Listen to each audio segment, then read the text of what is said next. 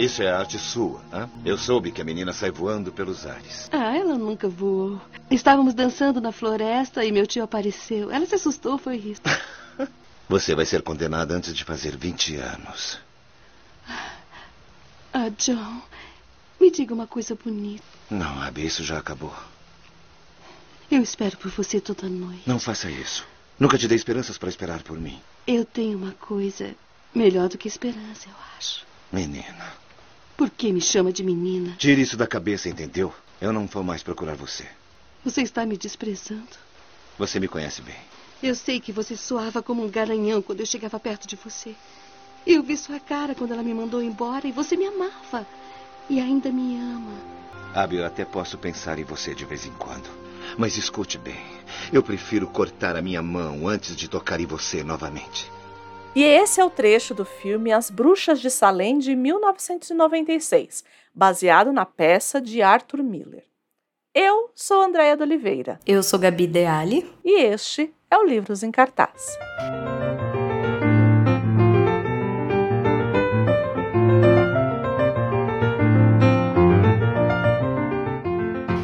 Hoje, assim, eu, eu tô cansada já de dizer isso nos programas, mas é um episódio muito esperado. Não, não, não, não. Agora eu vou falar. Eu vou Fala. falar, tá? Oh, meu Deus. Gente, ah. vocês não faz base, como diz uns amigos meus do interior. Vocês não faz base do tamanho da pauta que essa moça fez. Eu não eu... mexi uma palha nessa pauta dessa vez. Eu falei, faz, brilha, faz seu nome. Vai lá, minha garota. Vai lá, vai lá, minha garota. Porque Essa é minha garota. a pessoa é fascinada por esse, por esse assunto. E eu falei assim, eu nem me preocupei. Eu falei, eu, eu vou assistir o filme, eu vou ler a peça, vou ler meia dúzia de coisa aqui. Mas eu sei que a pessoa que está aqui com todo todo conhecimento que fez a pauta, vocês precisam ver a pauta tá linda. É, eu assim, eu sabia. Entendeu? Eu já sabia é, que isso ia acontecer. Eu sabia que eu gostava do tema. Eu tava dizendo isso pra Andréia. Eu sabia que eu gostava do tema, mas até a montagem, até fazer, eu não tinha dimensão é, do quanto esse tema ele tinha nuances. É, eu tinha, mas, mas assim, colocar, né? Colocar escrever. No papel, eu acho que é no papel, muito... muitas aspas, mas. É, não é, mas é. Né? É, dá uma dimensão é, mais material, né? Então, hoje a gente vai tratar de uma obra que durante muito tempo rondou, eu acho que o meu. Eu não tive. Eu não sei você. Hum. É, mas eu, eu, por exemplo, foi uma obra que eu tive contato muito cedo. Hum, não, não. Mas consciência muito tarde. Hum, hum. Como que eu digo isso? Assim, eu lembro. De, eu tenho memórias, assim, do filme, uhum. por exemplo, né? Quando eu era criança. Uhum. E do imaginário de Salem, porque eu acho que muita gente tem. Né, a coisa das bruxas de Salem. Uhum. É, a gente, vê, Existe... a gente viu muito desenho animado e, e eu acho Isso. que brincavam muito com essa coisa das bruxas de Salem, né?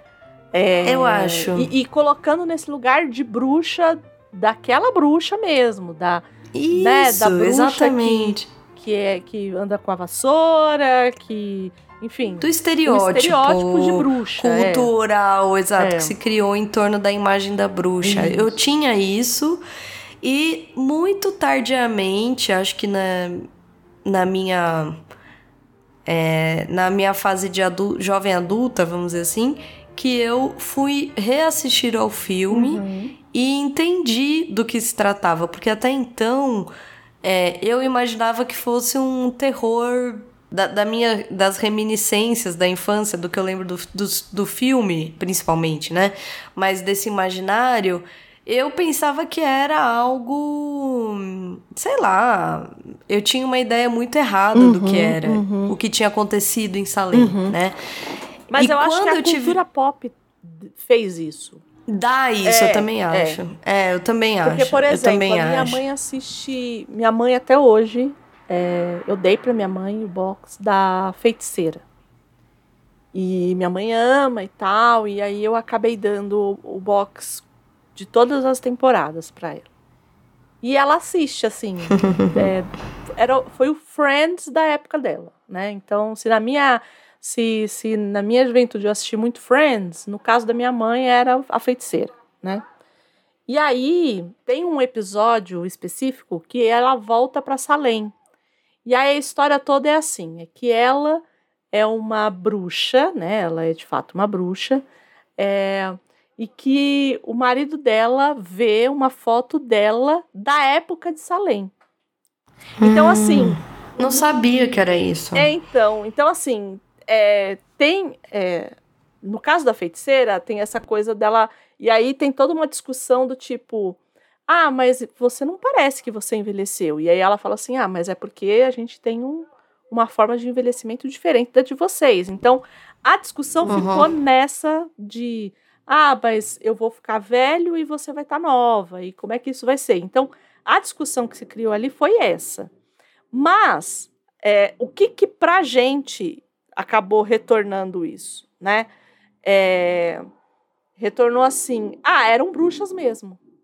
Então, a impressão que eu tinha, toda vez que falavam das bruxas de Salem, antes de ter assistido ao filme e antes de ter lido a peça, é que eram, assim, é que eram bruxas mesmo, ou eram bruxas mesmo. Eram sim, mulheres. Sim, é a mesma impressão tinha, que eu é, tive. Eram Exato. mulheres que tinham sido. É, falaram, falaram que eram bruxas. Praticavam, praticavam coisas. Exato. É. Então, era essa a leitura que eu tinha, e tá tudo bem, entendeu?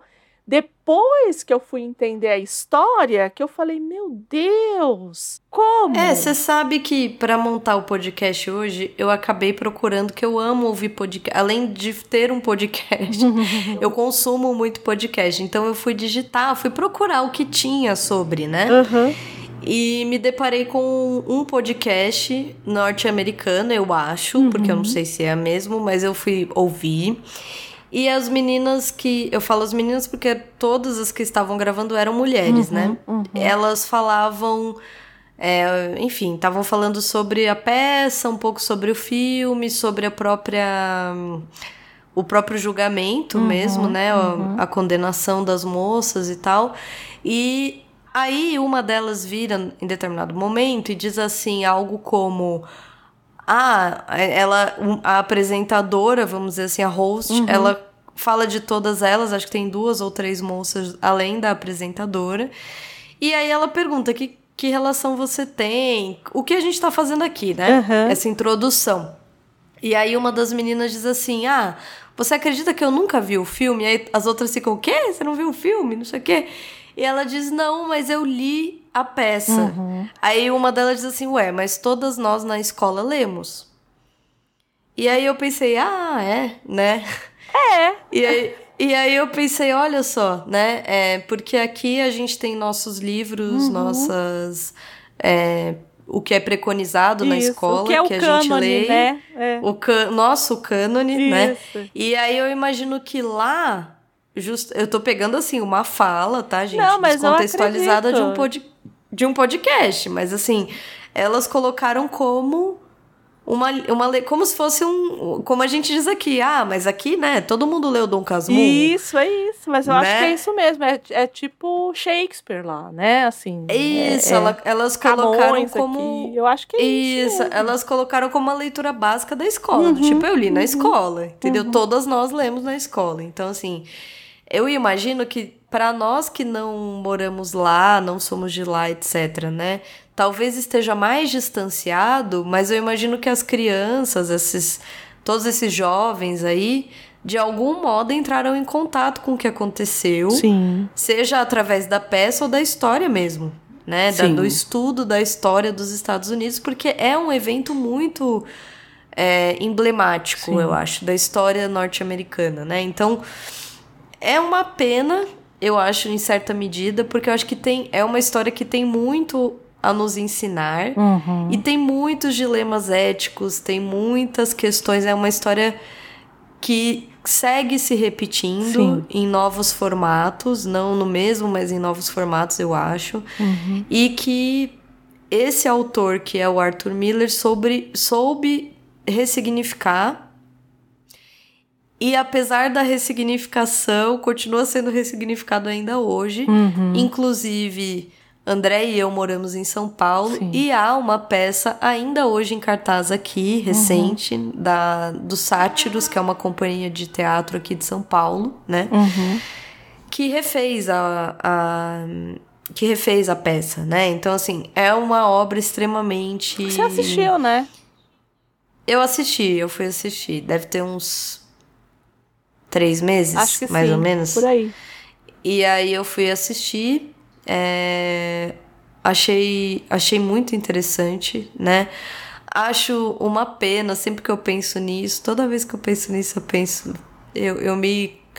Eu fico pensando que nós, eu, pelo menos, né? Não sei as outras pessoas, mas eu tenho uma vivência muito pífia com teatro. Uhum. É, e acho que a gente poderia ter um um incentivo muito maior a, a, produção de peças, né? É, mas essa, por exemplo, eu, eu acho que ela é, ela pode ser considerada um clássico contemporâneo. Ah, eu acho da... que ela é um clássico, sim. Eu acho que é, sim. Eu acho que é. Então, assim, eu gostei muito da adaptação. Depois a gente pode até falar disso, da uhum. peça, o que, que eu achei, como que foi pra, pra, pra mim essa experiência, né? Eu nunca tinha visto em teatro, uhum. sendo sendo feita em teatro, né? Mas assim, é isso, sempre foi um tema que me chamou muito a atenção e mais madura, eu acho que mais velha, eu tenho aqui, eu já falei isso com as obras do Tennessee Williams, uhum, né? Uhum. Eu tenho um apego muito grande a esses escritores e artistas e produtores norte-americanos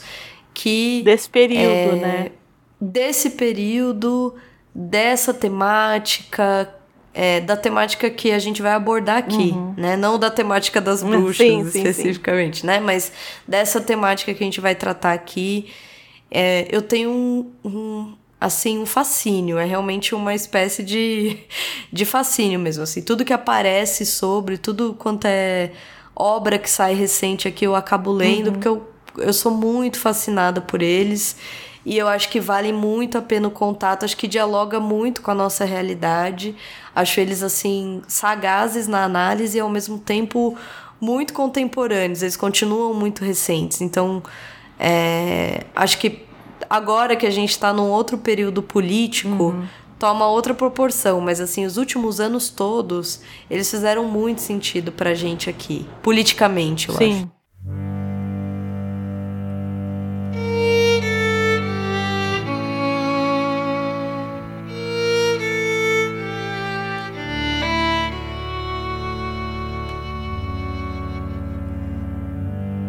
Eu acho que aqui não tem como a gente falar, não falar sobre colonialismo. Uhum. E aqui é algo de muito diferente que eu acho que eu nunca ouvi no colégio. E não sei se é comum de se dizer, porque já faz um tempo que eu não tô.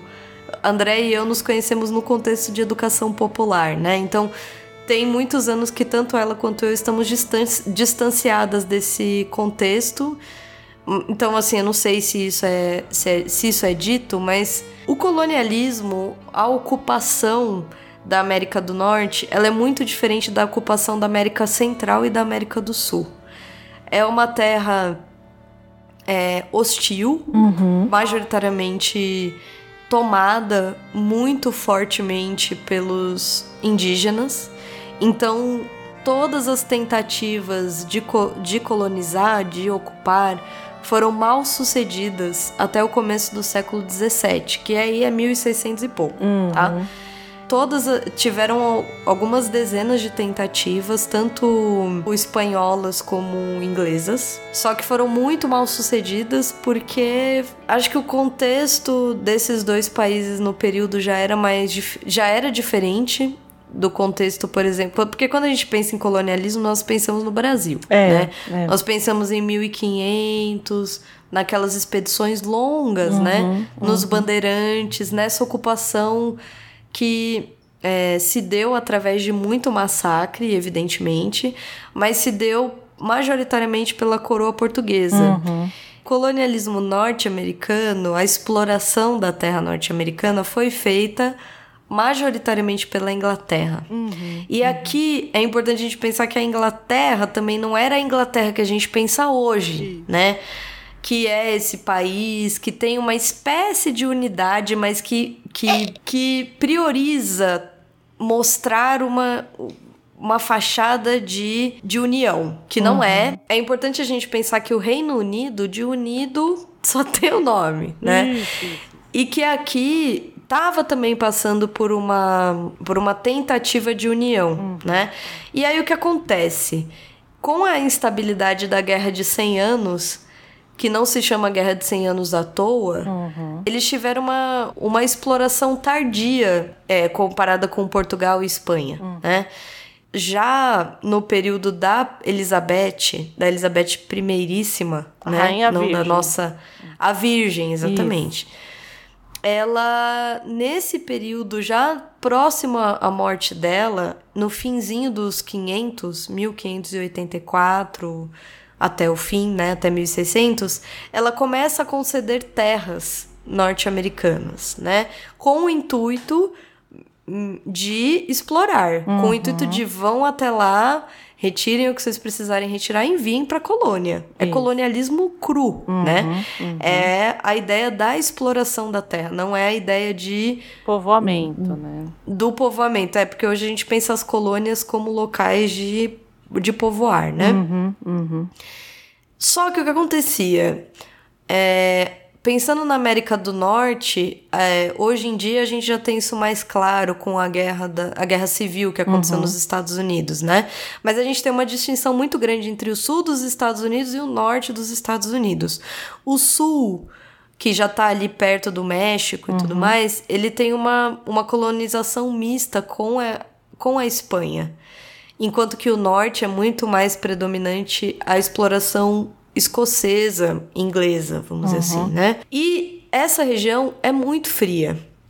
E o que acontece? A Elizabeth começa a conceder essas terras, particularmente para um Sir chamado Walter. Walter, olha o nome, o É Valtinho. Valti- Valtinho. O Valtinho foi lá, mas o Valtinho teve problemas com o inverno, teve problemas com ataques indígenas, é, e evidentemente que a distância e a falta de apoio, tanto de, de pessoas quanto de suprimentos, não facilitou a essas expedições. Mas nesse momento, nessa época, ele já é, funda o estado que a gente que a gente conhece hoje como Virgínia. Uhum.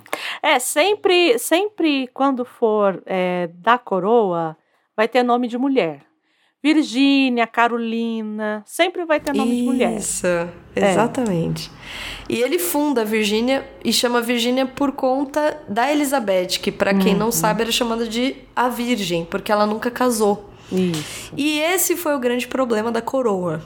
Porque Betinha não casou. Uhum. E para quem que fica essa coroa, né?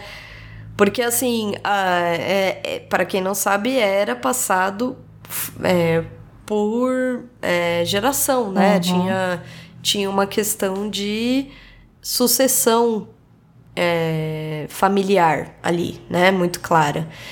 E mediante, eu não vou me aprofundar questões propriamente inglesas, porque aqui a gente vai tentar focar nos Estados Unidos, mas a gente, com a morte da Elizabeth I, acontece essa ascensão, essa ascensão que, porque com a Elizabeth vem os Tudors, né? Com o fim dos Tudors, chega ao trono a dinastia Stuart. Isso. E qual é o problema? De, o que, que vale a gente pensar aqui? O que, que é muito importante que vai fazer toda a diferença na história? E é muito legal isso de pensar a história desse lugar, né? Porque o que faz a diferença na dinastia Stuart? O rei nomeado ali pela dinastia Stuart é o James, que a gente traduz como Tiago, eu amo isso, né? É, é. que é James, James I. Ele assume em 1607. 1600 e pouco, não é nem 607, mas é 1600 alguma coisa. Com a morte dela, ele assume. E qual é o problema dele? Ele é escocês. Ele é um rei, ele é um rei escocês. E por ser escocês, ele não é considerado legítimo.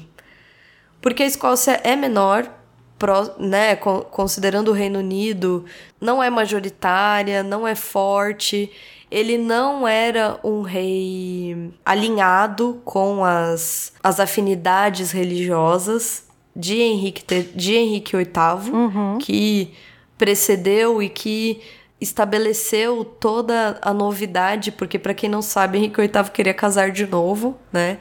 É, e teve toda aquela história com a. Ana Bolena. Com a Ana Bolena, com. Porque o que acontece? No catolicismo, que nós. No, no, a André vai saber dizer isso melhor que eu, né? No cristianismo que a gente pensa católico, apostólico, romano, germânico, não, romano. Romano. É, romano. Romano, romano. Ele, ele não admite um casamento após o divórcio, né? Ele admite o divórcio e é isso, né? E o que acontece com o Henrique VIII é que ele quer casar de novo. É que ele, ele quer se divorciar, na verdade, né? Ele, é, ele tem verdade, uma questão com a admite, legitimidade. Ele não admite divórcio. Então não tem dissolução uhum. da, é, do casamento. E Isso. aí dizem, dizem, não sou eu que estou dizendo, dizem, dizem que dizem. o nosso amigo aí matou as mulheres dele aí para ele poder casar com outras. E tá ficando feio o negócio, né? Tipo, ó, você já.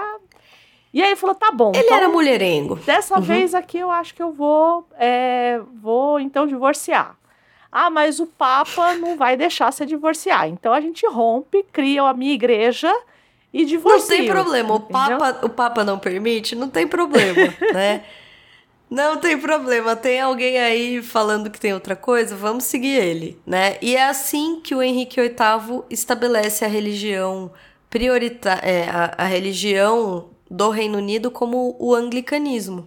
E né? é aí ele... que a gente vai começar a ter o horror de todo, todo o horror que a gente começa a perceber é, da caçada que se faz, né? Tanto Exato. aos protestantes quanto aos católicos depois. Então, assim, é um banho o que de sangue. é bizarro, é, né? É, é, muito, é muito esquisito para nós. É, é uma história muito distante da nossa, culturalmente, originariamente mesmo. Eu acho que a gente tem uma distância histórica de espaço também, né? Uhum. Com a, a formação histórica do Reino Unido. Eu acho, né? É, eu acho. Eu, que eu, o pitaco que eu posso dar é eu acho que nós brasileiros temos um. Falando assim, de Brasil mesmo, né? Nós uhum. temos. Nós, nós temos essa coisa do, do, da, do sincretismo, mas também temos essa coisa muito forte do o meu, o meu cristianismo é melhor que o seu. Isso. E aí eu acho que cai aí, né? Essa essa divisão, eu acho que cai nesse lugar do o meu cristianismo, ele é muito melhor que o seu, né? Ele é mais cristão ele é mais que o seu. cristão que o seu. Então é isso, entendeu? Achei uma boa analogia, porque tá próxima, pelo menos de mim tá próxima, é né? Isso, é. Porque aqui é muito complexo. Você fala, gente, mas quem que é anglicano? Quem que é uhum, puritano? Uhum. Quem que é católico? Isso tudo pra gente é igual. Uhum. E não era. Não é. Né? Não, não é. Tem tem uma série de rituais que distinguem um do outro, uhum. Hábitos religiosos, até, até convicções políticas que são muito diferentes uhum. uma uhum. das outras, né? E aqui é o que a André falou. A partir de Henrique VIII começa uma espécie de perseguição a quem não compactua com o anglicanismo. Uhum. Enfim, pensemos em todas as, as inúmeras diferenças religiosas aí. Por que que isso é importante? Porque a partir do momento que o Reino Unido compreende que é necessário que haja colônias na América do Norte para que a exploração possa existir, é, é preciso que pessoas habitem esses lugares, criem casas, é, vivam, vivam mesmo nesse território. A coroa, vamos dizer assim, compreende através de James, a gente já tá um pouco à frente do Henrique, certo? Pós fim pós de Betinha, pós Betinha, pós Betinha primeiro, exatamente. Uhum. A coroa compreende que é preciso que esses estados, esse, essas colônias se tornem efetivamente habitadas uhum. para que a exploração seja efetiva e que a metrópole cresça com elas, é preciso que as pessoas depreendam força e vontade para estarem ali. O que que acontece? Uma migração muito forte de puritanos. Uhum. Puritanos que eram perseguidos nessa isso, época isso. na região. Eles dizem: bom, precisamos de um novo mundo, que eles vão acabar batizando de Nova Inglaterra, isso. né? É muito interessante a história dos puritanos porque tudo vira místico, né? Tudo se torna uma narrativa mística. É muito interessante porque o que acontece? O intuito, quando eles partem da Inglaterra, né, de Londres, é que eles cheguem numa das colônias do sul. Não é que eles cheguem no norte. Mas no meio do caminho, eles enfrentam uma grande tempestade que acaba fazendo com que grande parte da tripulação morra, mas que os sobreviventes se desviem da rota e cheguem próximos à Virgínia. Cheguem muito ao norte, que é o que hoje nós conhecemos como Massachusetts, uhum. que na época ainda não tinha o nome de Massachusetts, que eles chamavam de Nova Inglaterra. Aliás, Massachusetts é o nome do povo indígena que habitava na região. Hum. Eram os indígenas Massachusetts, né? Entendi. Então a música do Bee Gees é para isso. Isso, exatamente. I'm going back to Massachusetts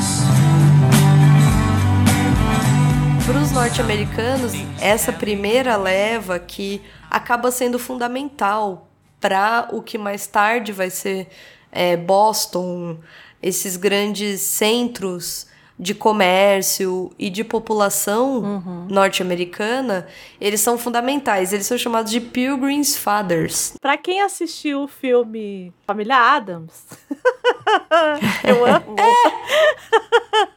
É, é Boa aquele... referência.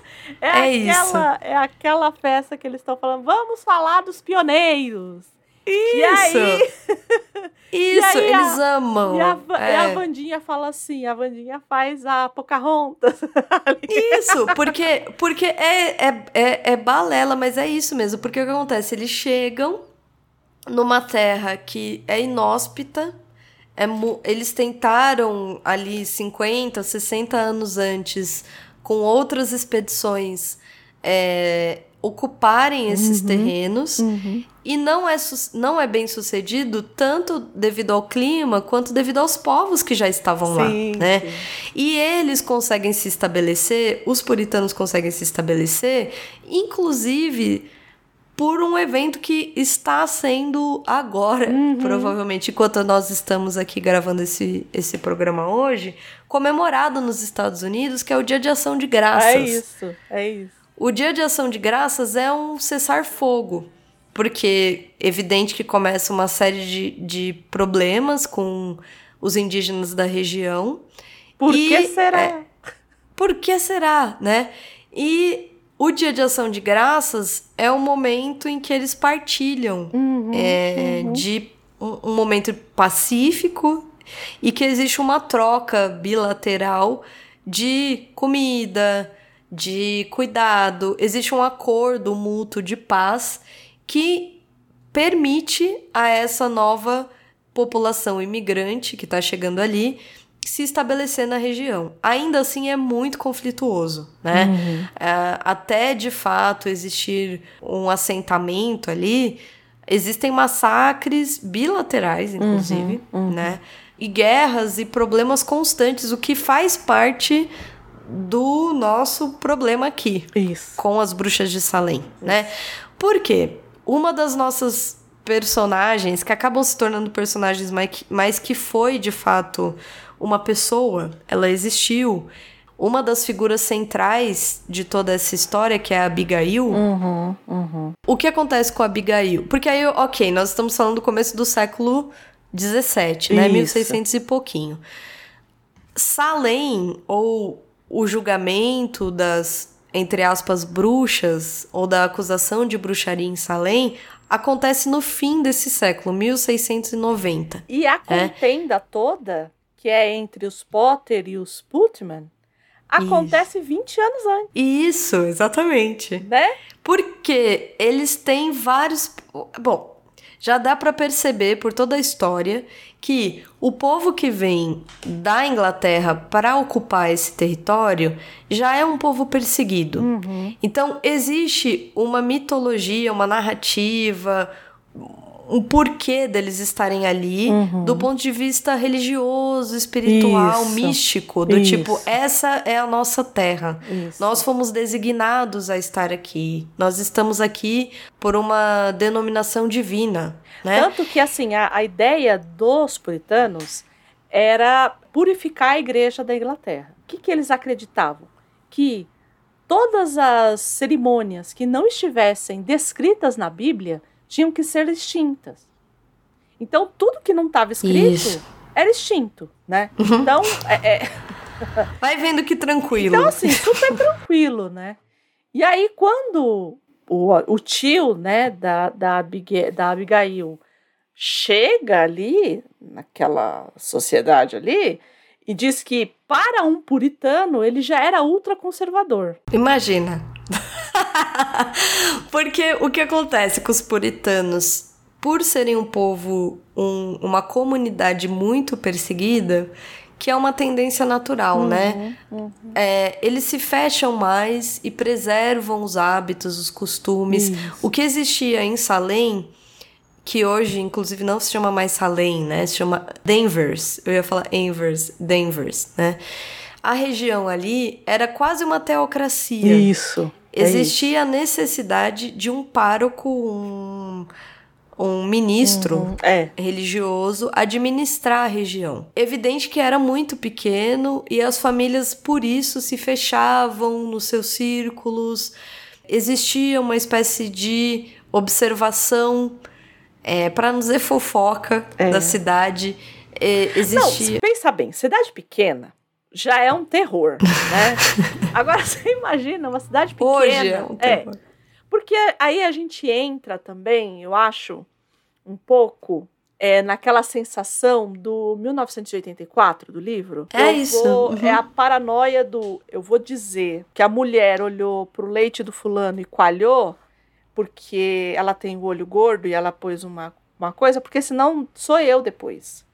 Isso. Então vira não. um. É, se eu não acusar primeiro, vão me acusar. A gente tem que pensar que a vida nesse momento é muito hostil. Uhum, então, por uhum. exemplo, a ideia de você ter um pároco ali, para além de, de, haver um aspecto religioso, existia um aspecto prático isso, muito complexo, isso. que era o pároco, ele não ia cortar lenha para a fogueira dele. Uhum. Então as pessoas doavam pagavam, na verdade, uhum. né? Não uhum. era uma doação. Era um pagamento, uma espécie de imposto. Uhum. Que você dava lenha, porque na época do frio era muito frio. Uhum. Então, o pároco recebia a lenha, de acordo com os hectares lá que cada terra tinha. Além disso, todas as pessoas iam à missa no sábado e no domingo. Uhum. Quem não ia era fiscalizado. Isso. E as primeiras, as primeiras pessoas a serem denunciadas aqui Além disso, eram pessoas que não iam à missa.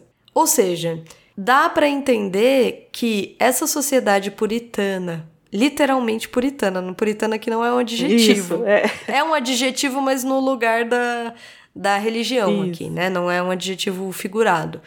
Os puritanos que se estabeleceram ali tinham regras e hábitos e questões políticas extremamente intrincadas, uhum, né? Uhum. É, o que a Andrea citou sobre as duas famílias, a Putnam e a Good... Good? Não, Não a é Potter. A, a Potter, exatamente. É. A, a Goodman e a Putnam e a Potter são grandes famílias que tinham muitas terras ali, uhum. se, se, vinculavam e eram opostas, Isso. tinham muitas brigas na cidade, né? Para além disso, é, nos últimos 10, 15 anos que precedem ali, quase 20 anos que precedem ali os eventos de Salem, a, a alternância entre os párocos é muito rápida. Uhum. Até que chegue o reverendo, que é o que protagoniza toda a nossa história aqui, havia a, haviam ali estado cerca de três ou quatro reverendos uhum, uhum. que não ficavam, entendeu? É isso. As pessoas não conseguiam lidar. Tudo isso, é, as pessoas dizem que, que é, toda essa, essa picuinha foi agravada pelo rompimento de uma barragem dos Potter. E quem faz a nomeação do Paris são os Potter. Então, a gente já tem aí, só nisso tudo, um absurdo de, de interesses, né? Um, um, uma miscelânea de interesses. Exato. Né? Então, é, não é só porque pode ficar parecendo. Acho que a gente falou isso em alguma, em algum dos programas que eu não vou lembrar qual, que eu falei assim que a religião, em, alguma, em primeira instância, ela vinha não só como é, rito e tudo mais, mas ela também vinha como organização. E aqui é isso. Aqui é muito isso. A religião ela vem como forma de organizar essa sociedade, de deixar essa sociedade no eixo. Que, o que você está trazendo é a base de tudo, é. né? O que a gente tem é uma sociedade recém-organizada, muito amedrontada Pensem que a gente está falando de um período que ainda existia muito conflito com indígenas. Uhum. O que acontece aqui é que frequentemente essa, essas pessoas entravam em conflitos ou tinham parentes com conflitos uhum.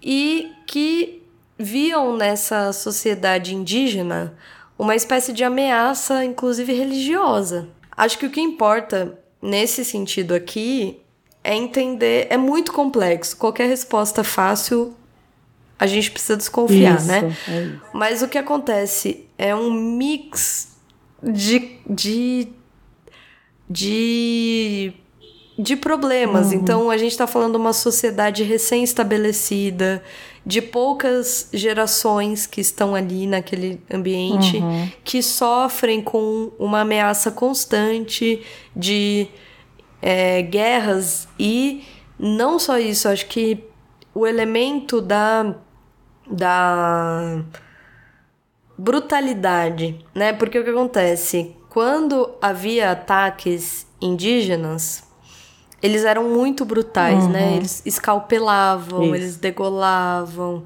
Era muito sangrento, literalmente sangrento, né? Do ponto de vista da, da imagem uhum. do sangue. É, aqui a gente não. Aqui é, ele nem se foca muito nisso, que eu acho que nem é a, a.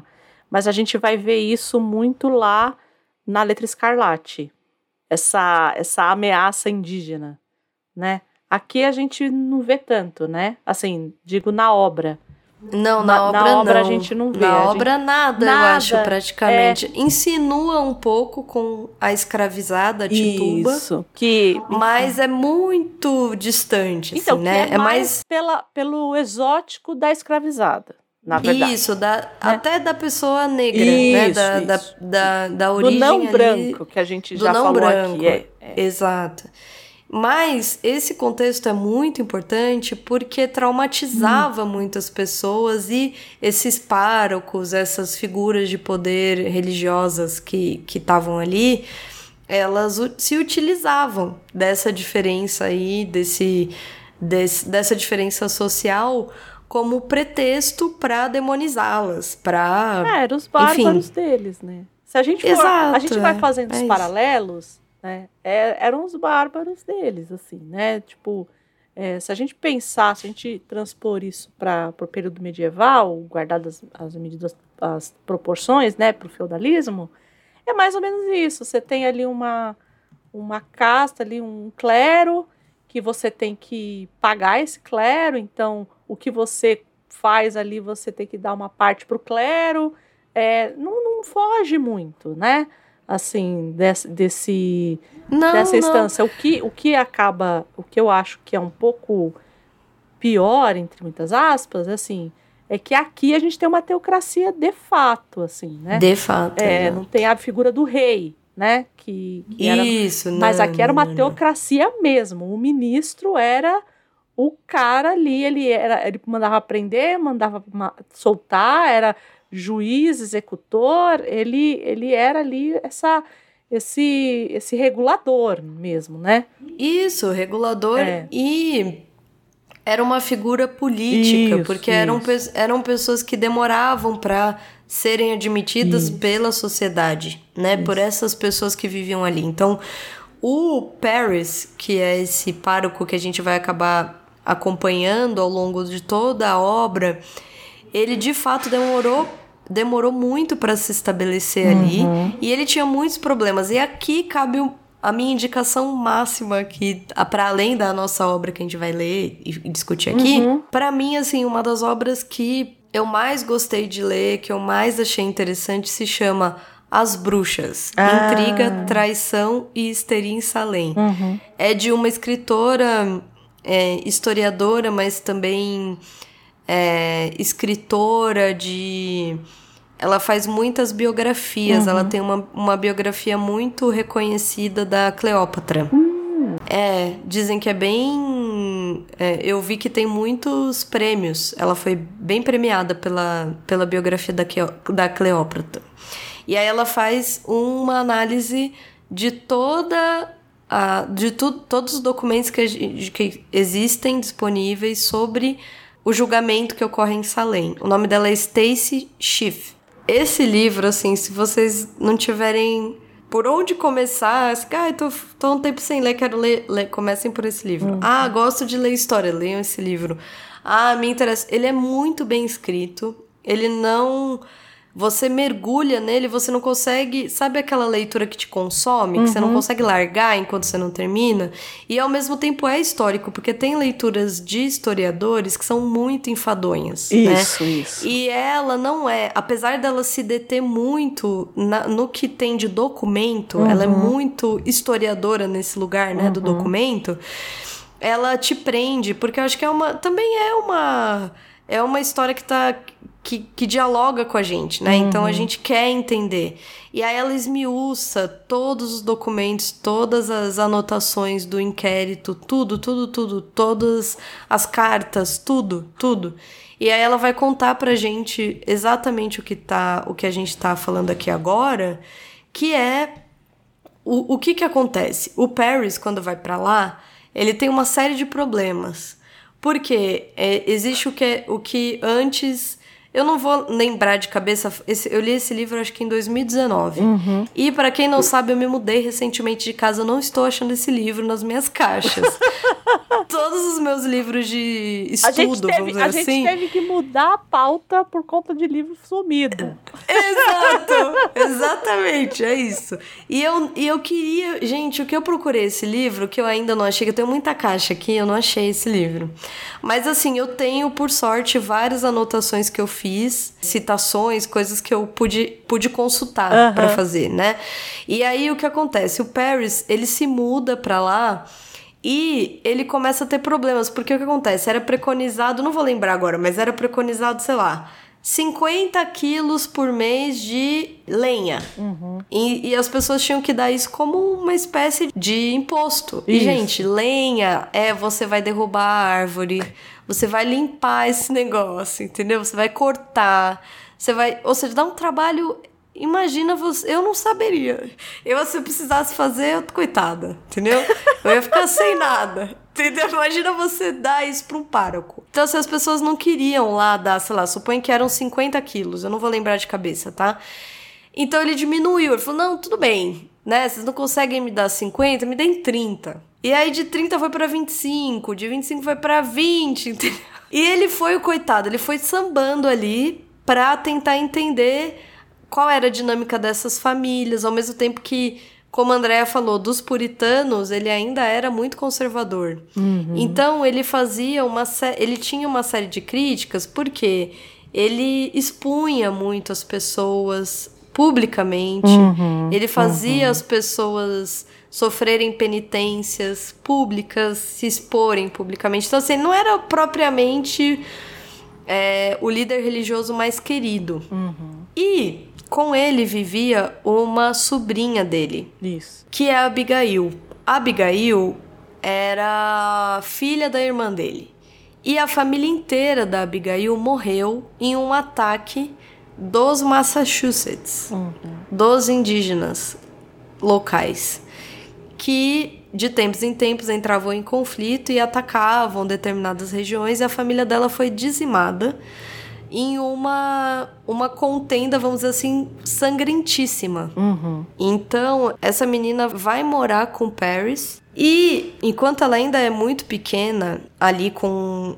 No caso da, da obra, Hum. ela é retratada como tendo 16, 17 anos. Isso. Na vida real, entre muitas aspas, né? O que é vida real? Não sabemos. ela, é, ela tem é, 11 anos. Isso, Ela é porque uma a menina, menina. tinha a, a filha, a, Pe, a Beth, Isso. tinha nove, né? Quando elas mudam lá pra, pra Salem. Porque aí o que acontece? Diferente da obra, não existe um. Aparentemente, imagino que deve existir, mas não existe uma. Aparentemente, nos processos, nos documentos, não existe um porquê de tudo isso começar. O fato é que as meninas, a Abigail e a Beth, começam a apresentar um comportamento esquisito. O que eu peguei nas minhas, nas minhas pesquisas é que a, a Beth e a Abigail, elas fazem, né, a, a Tituba, ela faz com elas um negócio chamado espelho de Vênus. Que era o quê? Era você pegar um ovo, quebrar esse ovo, pegar a clara desse ovo e colocar na água. E ver, e a Isso. forma que dava Isso. para a Clara era a forma que da profissão do futuro marido.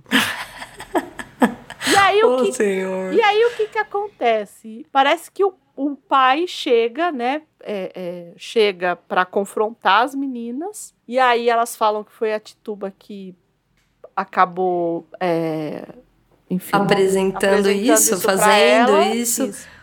E, e veja bem, tudo isso é muito plausível. A gente está falando de um ambiente hostil, mas também do ambiente que tudo se mescla muito, né? É. Como é aqui no Brasil também. A gente também tem essa mescla de religião com tradições regionais, com outros povos que estão ali que Ah, têm outras tradições. Gabi, ó, vamos lá, vamos lá.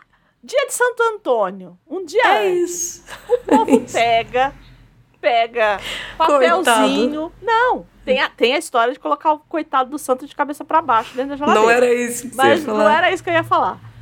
O povo pega, as meninas pegam, colocam papelzinhos com nomes dos pretendentes. É, é, dobram isso numa bacia com água e deixam no sereno. O que, te, o que abrir no outro dia é o cara que você vai ficar. É a mesma coisa no final. É. Né? É isso. assim, tipo, é, é algo tão boboca pra gente, mas que com como tinha essa coisa muito forte na adivinhação, que a adivinhação é coisa do demônio, a visão é a coisa do demônio, que coitada da coitada da Tituba, entendeu? Tipo, é isso. Não, é total isso. Tituba era uma escravizada Uhum. que trabalhava na família do Paris, Isso. né? E aí é isso, assim, o, o- não existe muito claro ali o que, que as meninas estavam fazendo, o que, que aconteceu, mas assim, é de se imaginar, são meninas muito pequenas, é, num ambiente que assim, o imaginário religioso era o do demônio, era o, né, da, da possessão, do, do- da coisa do... Imagina, hoje na televisão. A É. gente vê o demônio. Se a gente for passando de canal, olha só. O capeta tá aqui, Uhum, no nesse, tá aqui nesse aqui também, tá naquele ali. Nossa, mas o bichinho trabalha, viu? Tá todos os canais. Agora você imagina naquela época. É isso. Elas se, se aproveitam. E eu acho que eu acho que de fato é isso, né? Toma uma proporção um pouco inesperada. é, e que você precisa sustentar, né? e que vai se engajando em outros problemas. Era uma, uma cidade, uma vila com muitos problemas que vão virando motor para que a situação só se amplie. E Por diz quê? que ele mesmo, né? Ele, ele instigava essa coisa do, do demônio, o Paris. Que ele É. instigava essa coisa, tudo era o demônio, tudo. E aí, amigo, é, sabe aquela história do quanto mais você fala, você vai ver em todos os lugares? É, é isso. quem procura acha. É famoso isso. quem procura. É isso. Porque o que acontece? As meninas começam a agir estranho, se Isso. contorcer, gritar, xingar. Quem nunca, né? gritar, xingar e aparecer com lesões, mordidas, é, é, alfinetadas, lesões na pele que eram de origem desconhecida. Gente, por favor, né? E. Não precisa ir muito longe. né? Não, não. E, e aí o que acontece? Elas acabam apontando aí três pessoas. E olha que curioso quem elas apontam, né? Elas apontam a Tituba, que é essa escravizada, e é uma, é uma escravizada muito peculiar, porque ela tem uma origem que eu fui olhar aqui. Ela é de uma. Ela tem uma origem que se chama Kalina. Hum. Os Kalina, eles eram esses escravizados da, da costa, né? Do, da costa, tanto. Enfim, é que ali era mais. Como era o norte. Ali era o norte dos Estados Unidos, mas era uma região pouco habitada, né? Os escravizados que iam para lá eram do sul. E esses escravizados do sul, nesse período, eles eram do. é, eram negros, etc., mas eles vinham da América Central. Eles acabam sendo. Os Kalina, né? Eles, eles acabam sendo esses escravizados que habitam a América Central. E que têm uma origem tanto africana quanto asiática. Entendi. Meio mesclada mesmo, né? Meio. Bem peculiar mesmo. Me parece muito etnicamente peculiar, né? E ah, elas acusam a Tituba, a Sarah Good, que foi acusada provavelmente porque ela não frequentava a igreja, ela já não era uma pessoa muito nova na época, tinha uns 40 anos, já Essa tava que meio... não era casada, que não foi casada? Isso, ah, É eu, exato. eu. Eu. Exato. É, então, a bruxa. A bruxa. A bruxa, total. é. E a Sarah Osborne, que, de certo modo, estava vinculada aos Potter. Potter, que você falou? Como é que é? O, a família. A família que se contrapunha aos Putnam. É o Potter. É. É, ela era Porter, da família, né, ela era verdade. tipo, Não é Potter, ela era A gente tá falando Potter, Porter, é Porter. É. exato. Ela era uma prima distante, assim, né? Uma espécie de prima distante. Porque ela tinha umas- uns problemas de terra. Uhum. Era uma questão assim. Só que o que acontece? Essas duas. Não a Tituba, né? Mas essas duas Saras, elas são emblemáticas na história porque as duas. As duas eram figuras assim de mulheres mais velhas Uhum. que só foram acusadas pela questão de não fazerem parte da igreja. Uhum. E aí, o que acontece? Nos meses seguintes, elas já pegam e acusam as grandes figuras da cidade. Que eram as mais puritanas, as mais frequentes, do tipo, nitidamente foi alterado, né? Do tipo, se essas pessoas podem ser bruxas, qualquer uma pode ser. É isso. Que era Rebecca Nurse, que nas obras é bem retratada, porque a Isso. Rebecca Nurse é a senhora, é uma senhorinha já. Isso.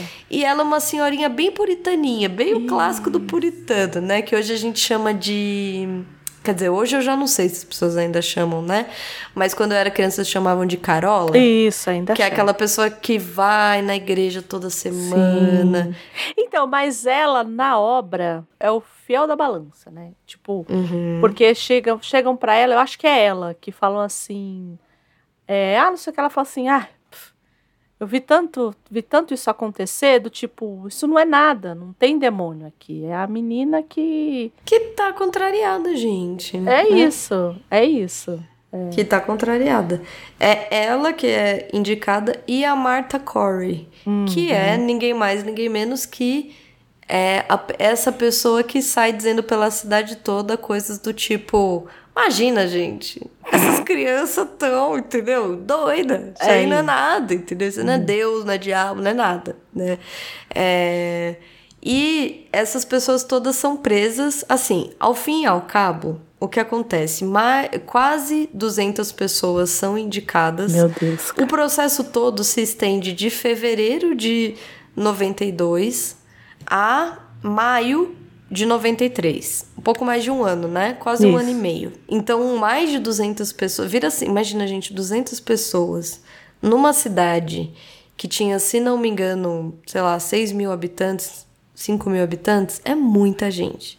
Ah, né? e outra coisa, é, eles não eram queimados. Porque a gente tem essa ideia Isso, medieval da fogueira. Exato. Não, nessa época já não era, né? Nessa época já não. É. Enforcados, exatamente. É. E aí, assim, tem as. Assim, não bastasse toda a peculiaridade da situação, tem as nuances dentro delas ainda. Então, por uhum. exemplo, uma das meninas acusadas, que é a Dorothy Good, ela foi acusada. Ela tinha quatro anos, gente. Quatro anos. E aí você fala, gente, o que uma criança de quatro anos sabe, né? E aí eles chamam ela para depor ela vai depor no tribunal e imagina uma criança de 4 anos depondo no tribunal sendo acusada de bruxa. A coitada da menininha, coitada da menininha, ela acaba acusando a mãe. E a mãe vai presa junto com ela. Gente, é triste demais. Eu tô rindo, mas é muito triste. Então tem, por exemplo, o caso dessa menininha de 4 anos que é acusada e leva a mãe. Além, o que acontece? No fim, 19 pessoas são sentenciadas à morte, 14 mulheres, 5 homens e.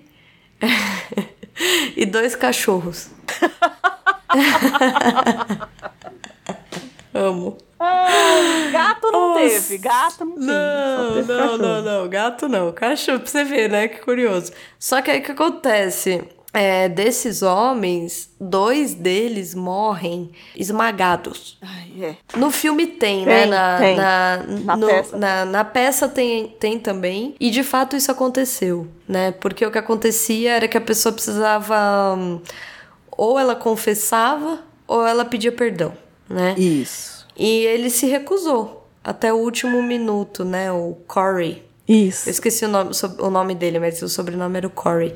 E ele se recusa. Eu acho isso assim de uma loucura, de um nível de crueldade que é muito. Porque assim, a coisa do. Aí vamos entrar em nuances, né? A coisa do enforcado é muito complicada, mas existem mecanismos, existe... né? É, assim, Você tem o cadafalso um... ali. Isso, existe um entre mil aspas, existe um distanciamento. Isso, entendeu? isso. Então, é, você tem o cadafalso, você põe o sujeito lá, abre o cadafalso, o cara morre. Morre. Ou Acabou estribucha você... até morrer, né? Ou estribucha até morrer, mas é isso. É né? isso. Ninguém tá ali fazendo isso, alguma coisa isso, nele, né? Isso. O sujeito que é esmagado, veja bem, ele é esmagado, entendeu? O que, o que, que isso significa? Para quem tá nos ouvindo e não viu o filme, porque o filme é muito bom em retratar isso, isso, é o que? Colocam uma pedra em cima dele, quadradão ali de pedra, e eles ficam do tipo, confessa, ou pede perdão, e o fulano, não vou, não vou, não vou, coloca não, outra pedra ele fica em assim, cima. Pode pôr mais. Põe, põe, põe que tá bom. Pode pôr mais, eu aguento. Põe, põe que põe e mais. E paralelepípedo gigante. Gigante. coitado do, do, sujeito, entendeu? Não é as pedrinhas da rua, não, não entendeu? Não, não. É uns paralelepípedos grandes Pra quem assistiu pesado. Monty Python, é aquela pedra que, que, que, que jogam no cara lá que tá que, que vai ser apedrejado. É aquela pedra já aquele tamanho ali. Só que é um uhum. monte, uma em cima da outra, assim, é isso. É, ele tá deitado e vão isso. colocando em cima dele. Até que ele morre, esmagado. Meu Deus. Então, assim, é um outro nível de crueldade, né? Os animais, para quem tá curioso aí, porque eu fiquei, né? Eles são acusados em contextos muito específicos, assim. Ai, meu Deus, cara. De, de, de, questão de terra mesmo, do tipo, ai, matou minhas galinhas, entendeu? Hum. Aqui a ideia de norte-americanos ainda não existe, não, né? Então, não, não. eles são eles são ingleses, isso, certo? Isso. Então são pessoas muito fechadas. Então, assim, por exemplo, tem uma das confissões, várias, né, inclusive, que, que são masculinas, né? São homens que chegam lá e dizem assim: ah, eu, durante a noite, estava lá deitado do lado da minha mulher e fulana de tal, através de um espírito, apareceu no quarto sentou no meu corpo e quase me sufocou. Uhum. O que, que ele tá dizendo aqui, entendeu? Imagina o que, que ele tá dizendo. E quando que ele vai poder dizer isso em público? É. Nunca mais. Nunca mais. Entendeu? O que ele tá confessando aqui é algo que ele jamais poderia dizer. Em uhum. hipótese alguma. Então, assim, existe também uma, uma espécie de catarse, eu uhum. acho, né? De, uhum. de permissão maluca para as pessoas começarem a dizer coisas que elas não podem. E aí, assim, a partir do momento que você abre essa porteira, vamos dizer assim, tudo acontece, é. né? Então, assim, show de horror. É. As pessoas começam a delatar até quem não tinha nada a ver com a história, né? Uhum. E aí aqui eu trouxe vários trechos do livro que eu tinha uhum. anotado. E assim, tem umas coisas muito interessantes, né? Do tipo, a confissão estava no cerne da vida da Nova Inglaterra. Pela rústica lógica da época, se a pessoa era citada, isso se dava por alguma razão. Uhum. Então, assim, ir a público dizer o nome de alguém tinha um peso muito grande. Porque uhum. hoje em dia, com fake news, a gente está muito mais habituado a relativizar. Sim, sim. Né? A gente está muito mais habituado a dizer, bom, pera lá. E ainda assim não estamos, né? Veja bem. Não, é. Mas a gente está aprendendo a relativizar. Eu acho que tinha um, muito mais do que tem hoje um vínculo com a palavra do que se dizia. Uhum. Se alguém delatasse, é alguma coisa do tipo, alguma culpa no cartório a pessoa tem, uhum, uhum. né? Isso é um ponto, né? Mas assim, e que tem, tem a... a... coisa da mentira, né? Tipo, é, a pessoa não vai isso no âmbito religioso, né? A pessoa não vai mentir sabendo que ela vai pro inferno, entendeu? Tipo, eu acho isso. que também tem isso né? Isso, Essa coisa sem dúvida. Do... Então, assim, ah, não, imagina, você acha que ele ia falar isso? Que é, é... a coisa do eu juro pela morte do não sei quem, é né? Isso, isso. Mas, por exemplo, eu amo que assim tem umas coisas do tipo Francis Dane, um reverendo da cidade de Andover, ou seja, de tipo outra cidade, uhum. viria a descobrir que mantinha relações com nada menos do que 20 bruxas. que era um bonitão da cidade. Meu Deus! Que é isso, todo mundo citou ele, entendeu? Entendi. Porque, porque assim, ah, bonitão desses, entendeu? Devia manter ali a. Ah, mas ele não tinha. Ele não tinha. Ah, Quer dizer, não sabemos, talvez não sabemos. até tivesse. Veja bem, né? Veja bem. Veja bem. Mas assim, a acusação era alta, né? Então, por exemplo, a coisa da coerção, né? Uhum. Aí abre aspas para ela. Ela não havia mencionado o voo na audiência inicial. Porque tem essa coisa do voo. Descreveu a queda na segunda audiência e acrescentou o sabá na terceira. Meu Deus, cara. Anne Foster, né? Uma das, uhum. das acusadas. Presentes diariamente ao tribunal, as moças de Salem colaboravam. Uhum. Porque isso tem na peça e isso, isso tem no das filme. meninas, é. As meninas de fato ficavam em todas as sessões, né? Em 2 de setembro, a atração principal, Mary Warren, que inclusive é a menina que dá o, que na, na peça é a que trabalha na casa na do... casa dos, dos Procton, né? Dos Proctor, isso, exato. Que é a que primeiro se diz, diz não e depois isso. ela simula, né? Ela isso. entra na das meninas. Em 2 de setembro, a atração principal, Mary Warren, teve ataques violentos, aproximando-se dos juízes com um, abre aspas, alfinete atravessado na mão e sangue escorrendo da boca. Meu Deus, cara. É, eu acho também que a gente tem que pontuar a gente falou muito do Paris e tudo mais, uhum. porque veio um juiz de fora, né? Veio um juiz não não de Minas, veio um juiz de outro lugar. pra... veio juiz de fora. Juiz veio... de fora. oh, meu Deus, a minha cabeça, como é que funciona? É, Amo. Veio um juiz de outro lugar, que era o Hawthorne, e esse nome é, para quem já ligou o nome à pessoa, é, uhum. é, ele que efetivamente vai fazer ali os, é, os julgamentos e tudo mais. É, para quem não ligou, a gente já falei aqui a, a, recentemente agora, né? A gente já citou o uhum. a letra escarlate. Isso. O autor da letra escarlate era sobrinho neto desse cara. Então, Vai assim, vendo, gente. É por isso, porque para o Hawthorne, autor da Letra Escarlate, era algo que para ele ele via uma mudança muito grande na forma como as mulheres estavam entrando e estavam uhum. se comportando ali no período dele. E ele também não entendia essa herança que ele tinha desse juiz tenebroso que foi o tio avô ou, ou enfim, um, um, ancestral dele ali, entendeu?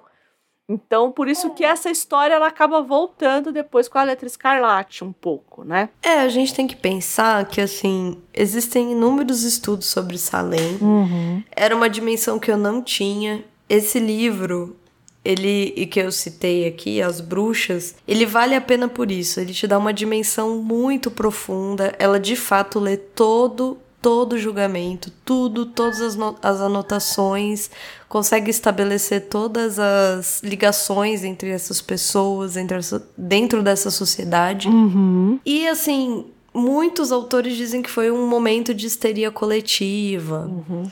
De... É, eu não gosto muito dessa eu também não coisa gosto. do é, histeria também... coletiva, porque. Eu também não gosto. Porque tem a ah. coisa da mulher, né? Então, por isso, isso que usam o termo histeria né? Não, e, e, e, assim, eu acho que quando a gente atribui a isso, a gente esquece das nuances sociais, das isso. nuances políticas, da isso. responsabilidade dessas pessoas, entendeu? Porque eram pessoas responsáveis, foram pessoas responsáveis por tudo isso, entendeu? E o, o trabalho da Stacy Schiff, por exemplo, que foi quem eu li né, quem eu pude ler, uhum. é um trabalho de tentar trazer à tona todos esses elementos que faziam sentido para aquela sociedade e que serviram de base para todo esse tipo de atitude e de injustiça. É, tiveram pessoas que morreram e morreram de forma assim dolorosa, né? Sim. A gente está falando de, de enforcamento, de gente que foi esmagada. É, quer dizer, a troco do quê, uhum, né? Uhum. Então, eu, eu acho que o interessante, assim, aqui a gente deu um, uma, uma olhada só, tá? É, eu trouxe deu um aqui... panorama, né? Exato, eu trouxe aqui o que, o que foi um geral, muito geral. Não é minha, nem minha intenção explorar da forma que eu acho que merecia, mas é interessante de olhar tanto para o que a gente está falando agora, quanto de pensar até na peça que eu assisti recentemente dos Sátiros, né? É um momento histórico que diz muito, apesar da distância histórica dos eventos. Por exemplo, no, na peça dos Sátiros, eles tentam aproximar Salem nitidamente, tem, tem cenas que são nítidas essa aproximação dos eventos de Salem com aquele ataque bolsonarista, golpista na, na Praça dos Três Poderes, em 8 de janeiro. Uhum, uhum. Existe uma tentativa de aproximação que eu acho que é válida. Uhum. É uma aproximação desse, desse momento de. É, ai, sei lá, de deslumbre de uma série de nuances históricas que convergem exatamente para aquele momento, uhum. que faz com que as pessoas acreditem em uma, uma teoria descabida, irracional. É uma paranoia, né? Uma paranoia. Eu acho que, eu acho que é isso, né? Eu acho que é, a gente está cercado sempre, todas as vezes que a gente vê eclodir, e eu acho que aí a gente também entra no porquê que essa peça foi escrita, por que, que esse assunto é, foi, foi, foi tão caro ao Arthur Miller para ele chegar a escrever uma peça a respeito desse contexto histórico ali, que são momentos de paranoia, né? É, tanto esse que você citou, né, quanto ao que acabou, assim, o que a gente acha que acabou levando o Arthur Miller a escrever a, a peça, né? É, eu acho que assim, é, existe em todos esses momentos, acho que, que, o que a gente pode pegar de comum, apesar da especificidade histórica de cada um deles, é a ideia de que existe um inimigo. Esse inimigo a gente não tem como condená-lo pelo que ele é.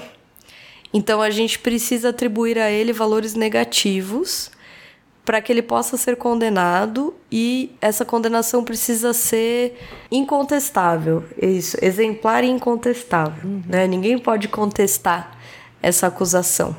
E como a Andrea bem pontuou, Arthur Miller soube capturar isso para o momento que ele estava vivendo. E acho que aqui começa a ser interessante a gente trazer à tona quem é esse autor.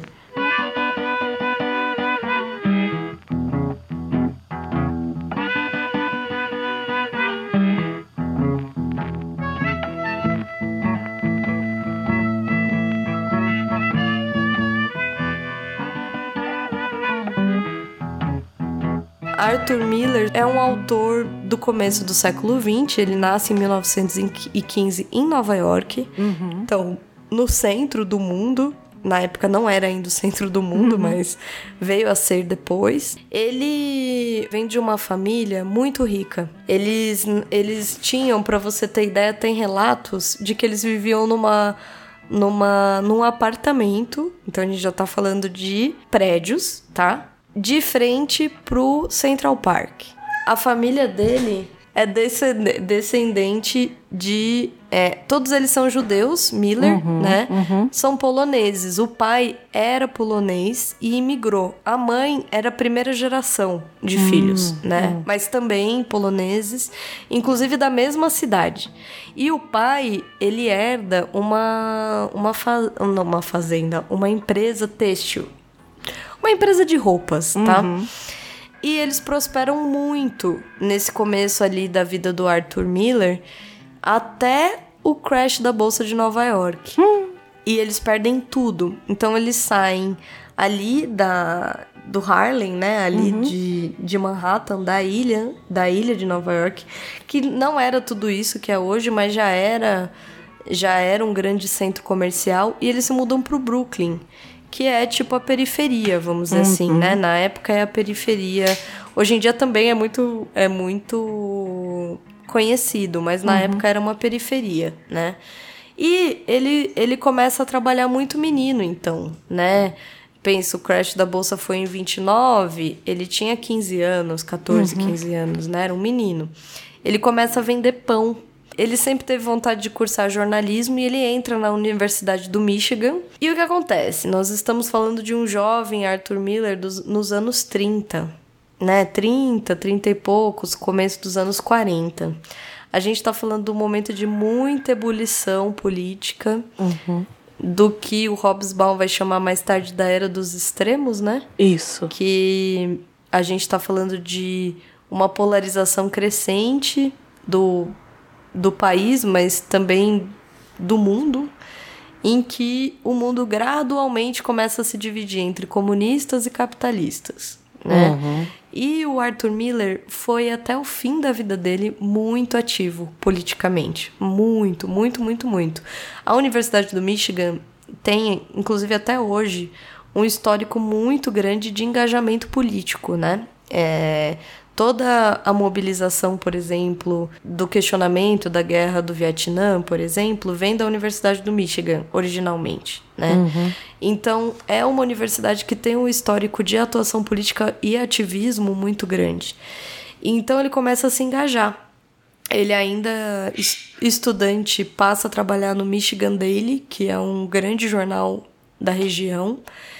E ele começa, porque o que acontece nos Estados Unidos, eles, eles têm dois períodos muito grandes de muito embate ali com relação a essa questão do comunismo, capitalismo e tal, que eles chamam de ondas vermelhas, uhum. né? Que são logo na, nessa Revolução Russa, que no comecinho do século 20, né? Uhum. Em 1917, ali no fim da Segunda Guerra, até o meados do começo da, da Segunda e a segunda onda.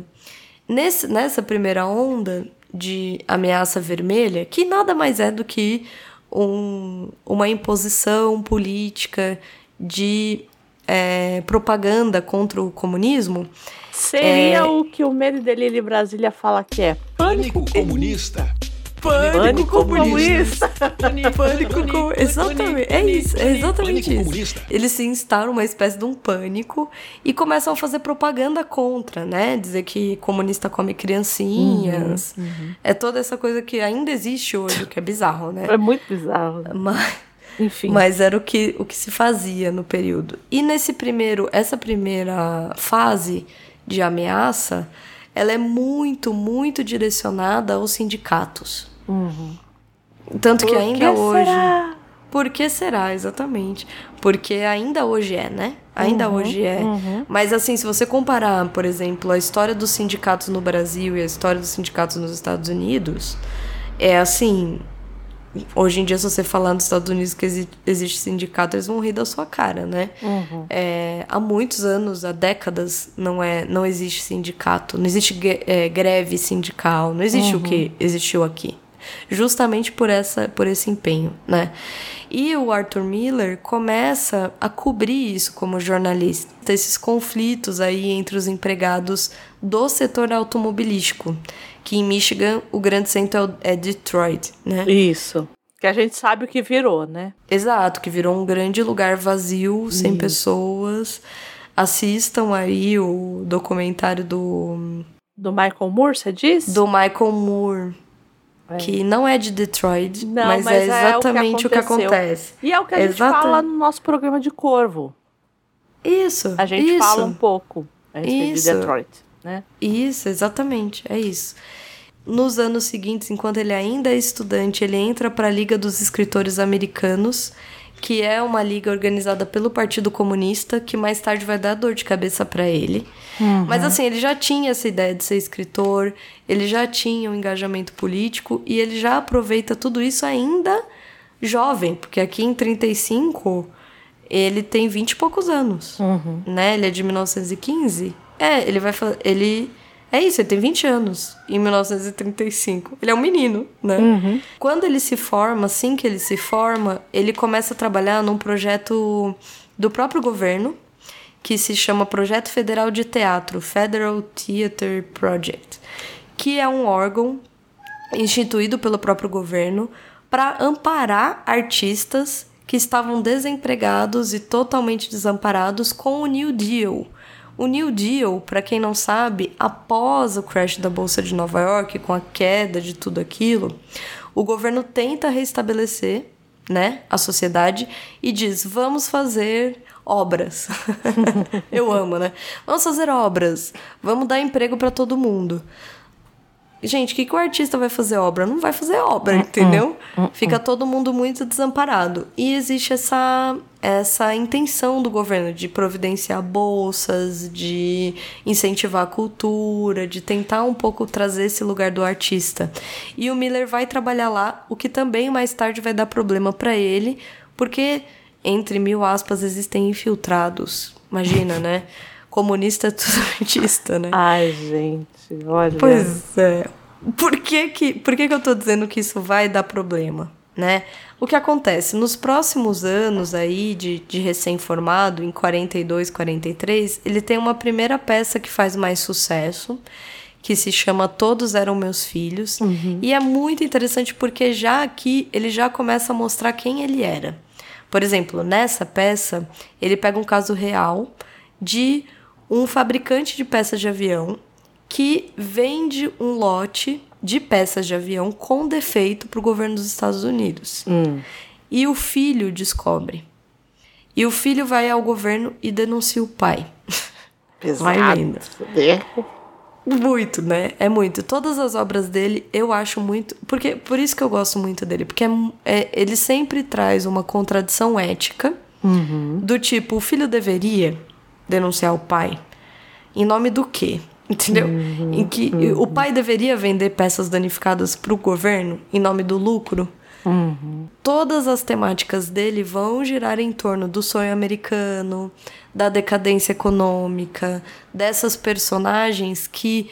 As personagens centrais das obras dele são, sempre são personagens que estão em um grande conflito que é elas apoiam o sistema que tem ali, é, reforçam toda aquela gama de ideologias, uhum. mas elas acabam sofrendo um revés na vida que é justamente em decorrência disso que elas defendem. Isso.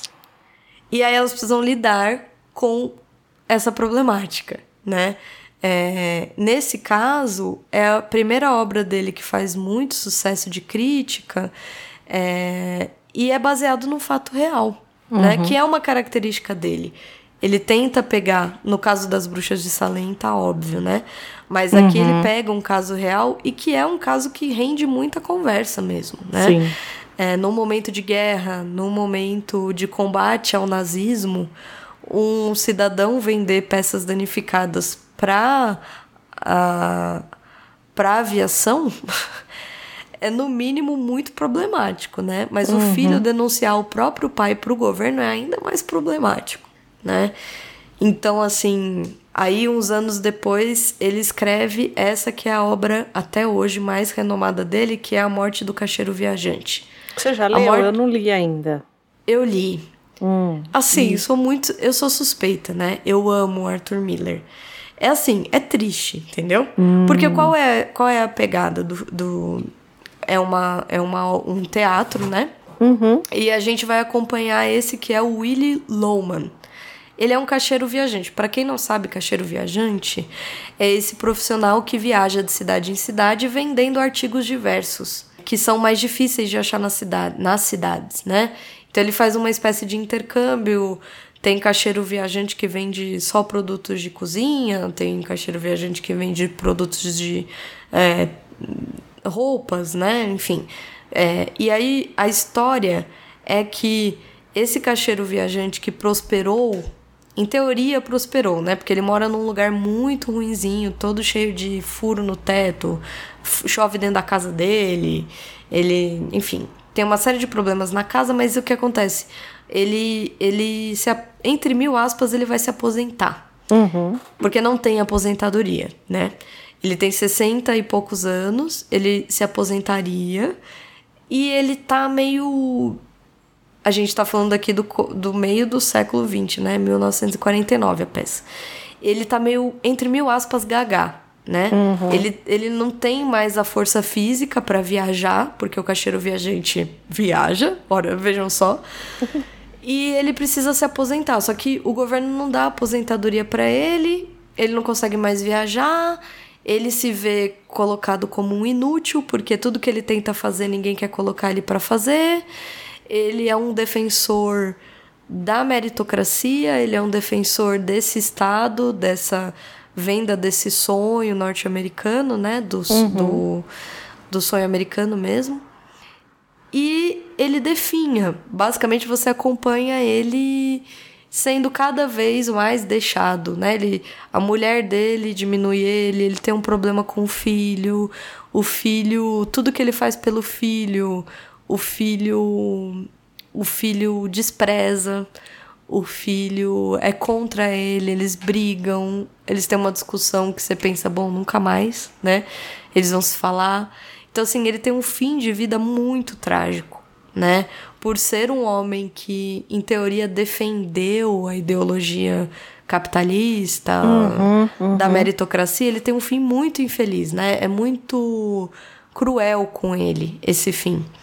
E essa peça do Miller ganhou o Pulitzer de teatro e mais três obras, três obras, três é, prêmios que são considerados assim os melhores prêmios do teatro norte-americano. Pouquíssimas obras ganham essas três concomitante, né? E isso joga ele muito para os holofotes, né? É aí que ele começa a ser correspondente, ele começa a trabalhar para o New Yorker, depois ele vai para o The New York Times, e aí ele começa a trabalhar no New York Herald, que ele começa a cobrir o julgamento dos oficiais nazistas em Frankfurt, uhum. né? Não o, o, Nuremberg, que todo uhum. mundo fala. Mas ele viaja a trabalho, então, assim, eu acho a vida dele muito interessante porque ele passa por diversas questões, diversos dilemas que a gente, como eh, sucessores né, desses uhum. pais, desses avós que vieram do século XX, a gente ouviu muito falar, que são a Primeira e a Segunda Guerra, a Guerra Fria, principalmente o cerne político dessa discussão, né? Que tem a ver com comunismo e capitalismo, né? Uhum. E aí o que acontece? É, quando ele volta, ele tem uma série de viagens e tudo mais. Quando ele volta, aí a gente entra na segun, no, no segundo contexto do porquê que ele vai escrever As Bruxas de Salem. Uhum no comecinho e aí o que acontece? Nesse quando ele estoura como autor ele começa a trabalhar em colaboração com o cinema também né? Entre eles um dos grandes eu considero gosto muito desse diretor que é o Elia Kazan. Sim é, que faz assim dirigiu filmes... muito muito Tennessee, né? Muito Tennessee. Ele era homossexual também, né? Ele uhum. prezava por obras assim. Ele é muito emblemático em uma série de obras, inclusive Ju Juventude Transviada uhum. dele. Uhum. Assim caminha a humanidade dele. Enfim, ele tem uma série de obras muito conhecidas do cinema e eles trabalham em parceria. Ele dirige várias obras do Miller. O, uhum. A Morte do Cacheiro Viajante, por exemplo, é dirigida pelo Elia Kazan. Uhum. E o que acontece? Com a segunda onda vermelha, a segunda onda aí de, de desespero comunista, pânico comunista. Pânico comunista. Pânico comunista, eles instauram uma, um comitê de atividades anti-americanas. Meu Deus, ponto. cara. Comitê de atividades anti-americanas, que basicamente não quer dizer nada, né? É, mas que é para expor o que eles consideram esses subversivos, né? Esses comunistas. Que inicialmente é uma busca por, por esmiuçar o Partido Comunista, que ainda uhum. era permitido nos Estados Unidos. Depois ele foi eles foram caçados todos, né? Foi, foi proibido. Mas uhum. até então era permitido. Inicialmente era para explorar o Partido Comunista. Quando esse senador republicano, vai vendo, Joseph McCarthy, uhum. ele, ele começa a presidir esse comitê, ele expande a atividade do comitê pela busca de intelectuais, escritores, atores e artistas em geral, que pudessem ter qualquer conexão com o Partido Comunista. E aí ele começa a chamar as pessoas para depor. Entre elas o Elia Kazan. Uhum. E aí, o como funciona? Ele, é nessa época que eles lançam a lista negra de Hollywood. Isso. Eles fazem aquela lista de diretores, atores, roteiristas, é, roteiristas né? O Trumbo, né? O Trumbo, fam famoso, né? Ficou bem emblemático o caso Isso. dele, porque o que acontecia com todo mundo que foi listado foi que não era permitido trabalhar. Então foram pessoas que tiveram que trabalhar. O Trumbo, por exemplo, criou pseudônimos. Ele ganhou um Oscar, né? Uhum. Ele ganhou um Oscar de melhor roteiro adaptado com um nome fake, né? Ele é. cria um pseudônimo para escrever o, o, roteiro, porque ele justamente está na lista negra dos, de Hollywood. Que, ou seja, eles começam a criar essa espécie de tribunal de delação uhum. de vários, vários atores, colegas, artistas e tudo mais, para que eles fossem caçados, para que eles fossem presos, para que eles fossem, enfim, é, expostos publicamente. Tinha uma espécie. Os Estados Unidos aí já, é, já começava a ser bem versado na política da propaganda, né? Uhum. Então a coisa do expor, do expor a, a, imagem negativamente era muito forte. Assim, coincidências à parte, vão pensando aí em as bruxas de Salem, tá? Uhum. Então existe aí um comitê de investigação em que um delata o outro, que delata o outro, que delata o outro. E o Elia Kazan é convocado em 51 e ele decide fazer uma delação premiada. Olha só, vai vendo. Ora, ora. E nessa delação, ele delata o Arthur Miller. Eles ficam sem se falar por 10 anos, né? E aí, em 53, ele é convocado para depor no comitê por ser considerado subversivo, né? É... E o que acontece? Todos esses, todos esse, todo esse engajamento dele acaba vindo à tona né, tudo que ele já fez, ele foi de fato do Partido Comunista, uhum. ele participou de fato de reuniões e ele se nega a delatar colegas, né? Ele se nega terminantemente a delatar. e por isso ele é condenado a 30 anos de cadeia. Meu Deus, cara. É, depois ele é, ele é absolvido no ano seguinte, né? Ele recorre. Uhum, uhum. E aí, em segunda instância, que era o que acontecia com esse comitê, né? Ele era muito midiático, muito, muito assim, é, disseminado na mídia, mas as pessoas, no fim, acabavam não sendo presas, é porque né? Não precisava, porque elas já estavam presas. Né? a partir do momento que ela foi isso. acusada é, ninguém queria mais associação com essas pessoas. Então, de Não. alguma forma, elas já estavam fora, entre muitas Exato, aspas, porque né? são pessoas que vivem da própria imagem. Isso, né? isso. A gente está falando de artista, de intelectual, de gente que vive da própria imagem. Então, assim, se a imagem do cara foi queimada, acabou, entendeu? É. Você não precisa prender ele na cadeia. Não. É isso. Né? É, e aí e aí ele nesse nesse ínterim, vamos dizer assim, amo falar assim, nesse ínterim, uhum. ele publica as, as bruxas de Salem, né? Quando ele volta do do julgamento dos nazistas, ele já tem essa ideia. Porque julgamento tem sempre a ver com delação, né? Uhum, Esses uhum. julgamentos midiáticos, assim, eles têm muita relação com delação. Né? Quanto mais você delata, mais vantagens você tem, aí você cria umas delações que não tem pé nem cabeça. Uhum.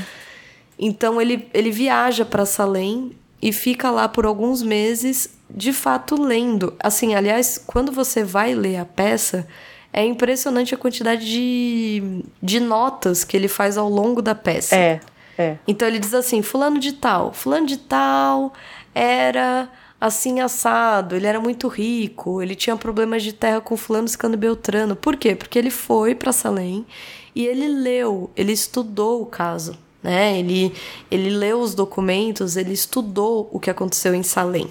Porque é isso que ele faz, ele vai para Salem, ele estuda o caso e ele diz: "Vou escrever sobre". Quando ele volta para Nova York, que ele é convocado a depor no comitê anti-americano, uhum.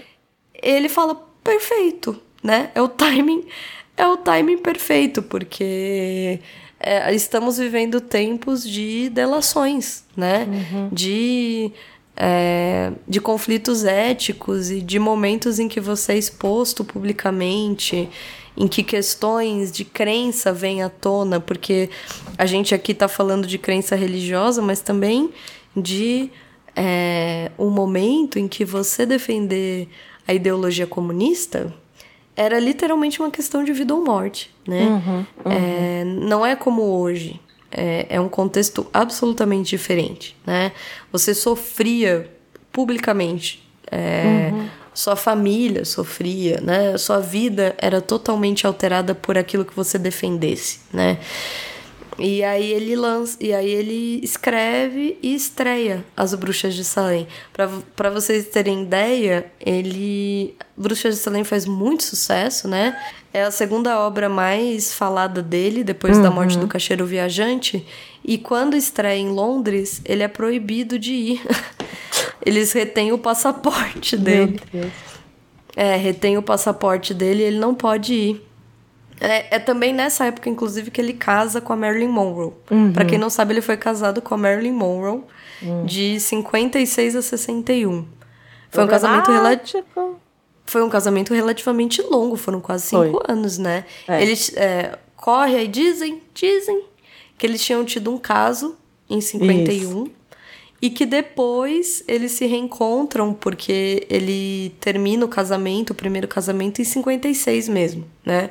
No começo do ano de 56, ele casa no fim do ano de 56. Coisa do homem rápido, né? Uhum. É...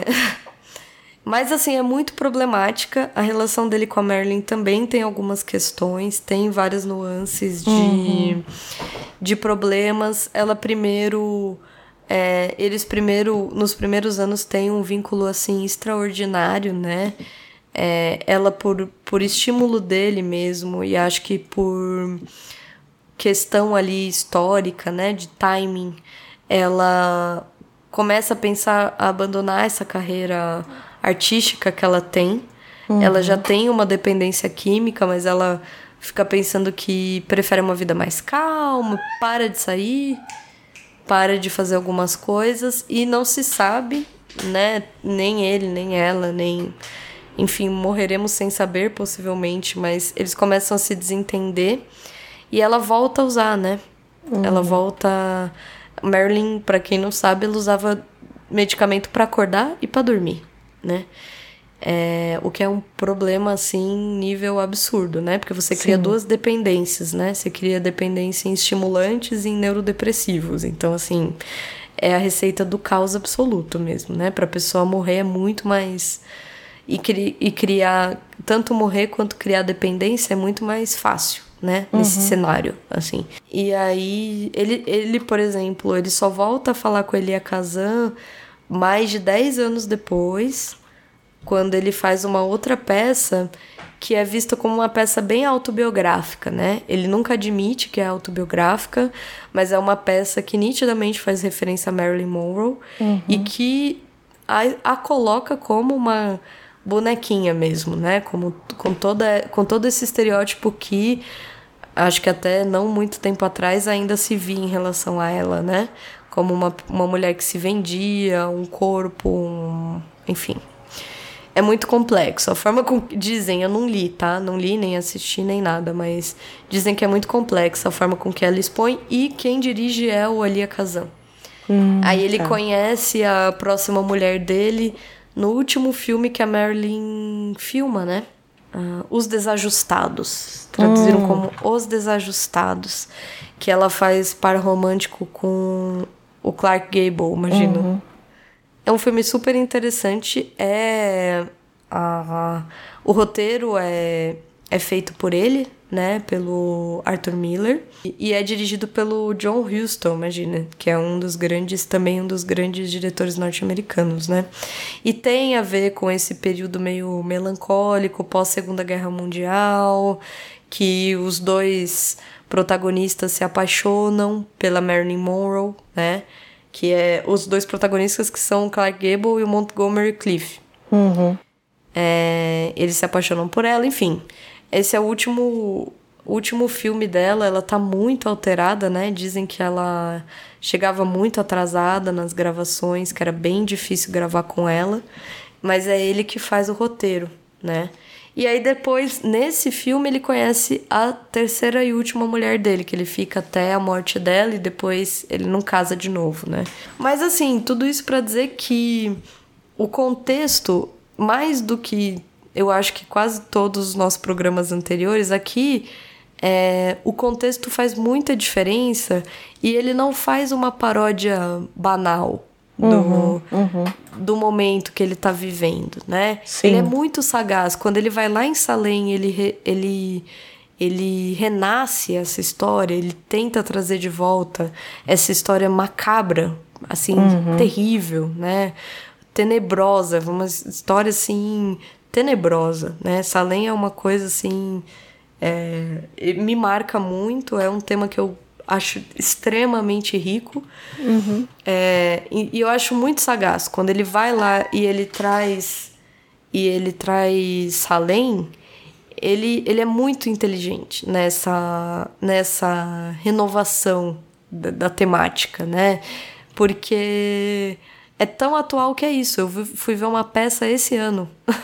É. É. Né, assim, é muito atual. Né? Ela encaixa essa espécie de paranoia, como a Andrea bem felizmente pontuou, né? espécie de paranoia, ela vem, ela, ela tem contexto. Né? Ela, ela é muito característica desse momento que as pessoas querem enxergar um inimigo que elas não conseguem nomear, que está ali à espreita, que elas não têm poder institucional de barrar, não existe uhum. um poder racional que barre essa espécie desse inimigo, e você precisa criar 1500 é, desculpas e, e despender de alucinações e mentiras e é, delações, amigos que, se, que viram inimigos, grandes parceiros aqui, a gente falou bastante do Elia Kazan. Porque o que acontece? O Elia Kazan delata ele, é, ele é muito escorraçado, né? Uhum. Mas ele ganha muito espaço em Hollywood. É ele que, por exemplo, faz o magnífico do do nosso querido Marlon Brando, o hum. Sindicato dos Ladrões. O Sindicato dos Ladrões. Os, uhum. diz, diz a lenda que o Sindicato dos Ladrões é uma espécie de resposta pública ao que ele fez, né? Uhum. Pro Arthur Miller. Que é do tipo, estou aqui delatando uma das pessoas que era corrupta, entendeu? Entendi. Do tipo, eu não devo nada, sabe? Porque quem já assistiu aí o Sindicato de Ladrões vai entender o, Marlon Brando faz o papel desse que opta por pôr a, a boca no trombone e se contrapor, uhum. né? Ao, ao chefe dos sindicatos, né? Que é visto como um corrupto e não sei o que e tudo mais. Então ele faz uma espécie de resposta ao Arthur Miller nesse filme.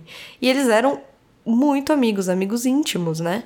Então a gente está falando de instituições que colocam uma pessoa contra a outra, é, que instigam o pior do que tem, né? E nem consigo imaginar como deva ser isso. Assim. Hum.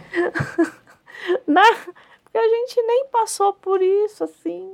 Né? Exato, não, não temos a menor ideia. Né? Não, não temos. Ainda bem, né? Ainda bem é que é algo distante da gente.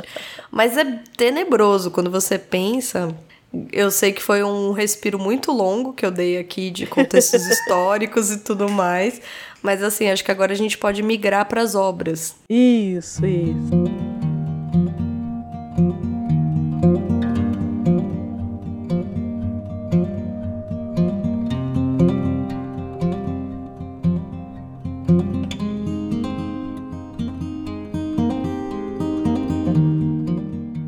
quando aconteceu o Salem, não houve um motivo claro, uhum. né? A gente falou isso aqui.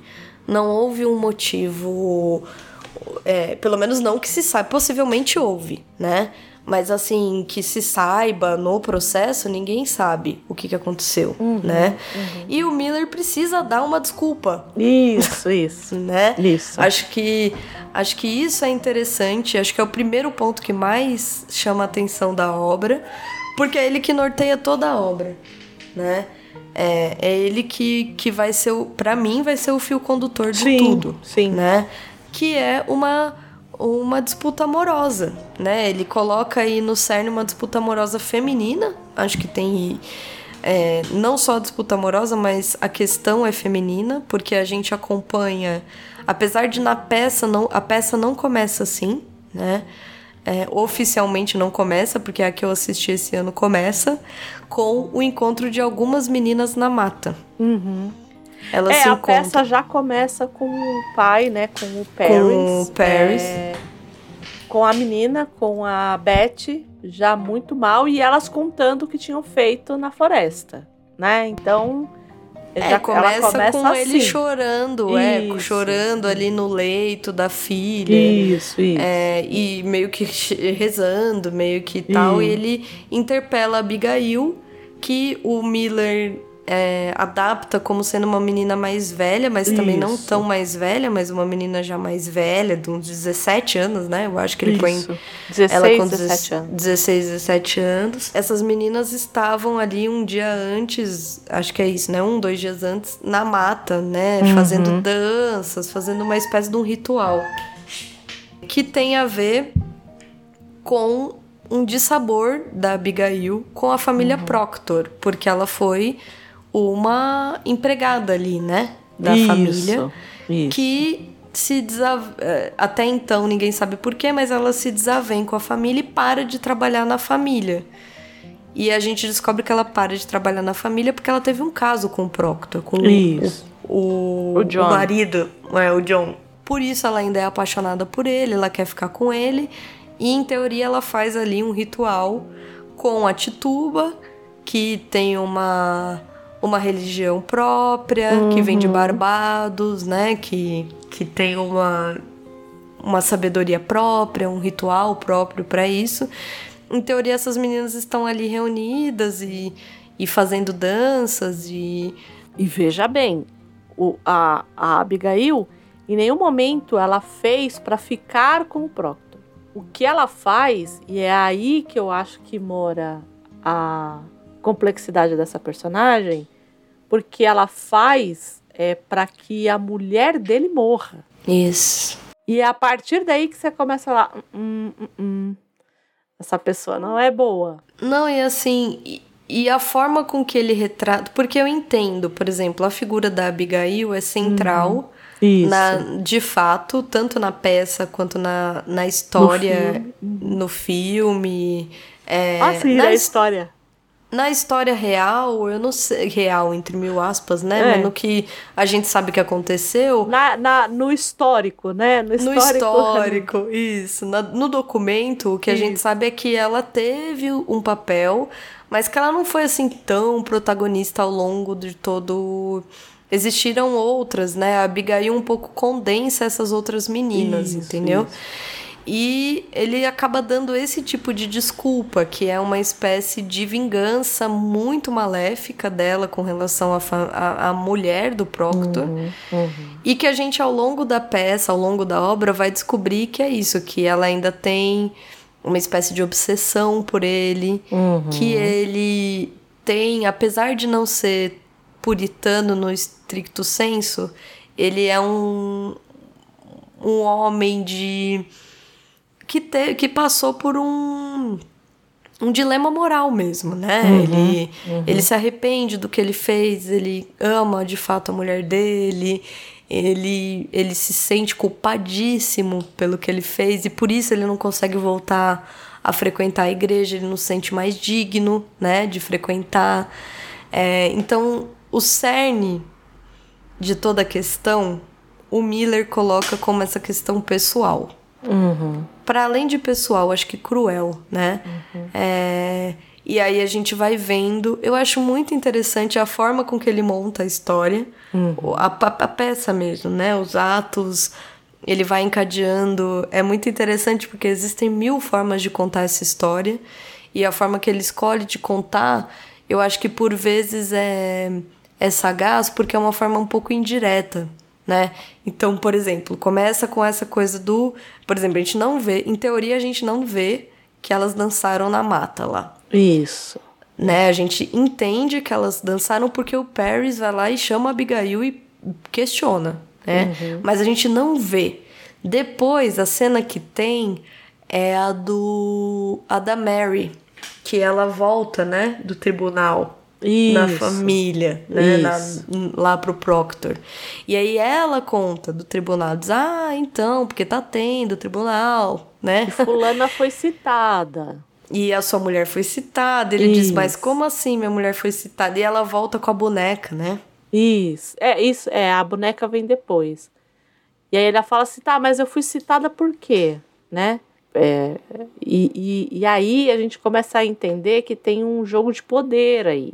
Uhum. Porque ela vira e fala assim, a, a, a Mary vira e fala assim: acho bom você não ficar mandando eu fazer as coisas. Isso. É. Do tipo, porque senão Eu vou lá É. e te denuncio. eu vou lá e te denuncio. Né? Então, Que, que no fim foi isso que aconteceu, né? foi isso que aconteceu. Foi isso que aconteceu. E que é muito fácil acontecer, né? Disso. É, não foi, no, não foi nesse lugar da não, não, vingança, não, não. né? Não, não. Mas É. foi o que aco- acabou acontecendo pela, pela pressão, pela e- esse esse essa peça ela lida o tempo inteiro com esses jogos de poder. Quem tem mais poder, né? E para onde Uhum. esse poder vai? Tanto que tem um momento que aí eu não lembro se na peça também tem, que eu me lembro do filme.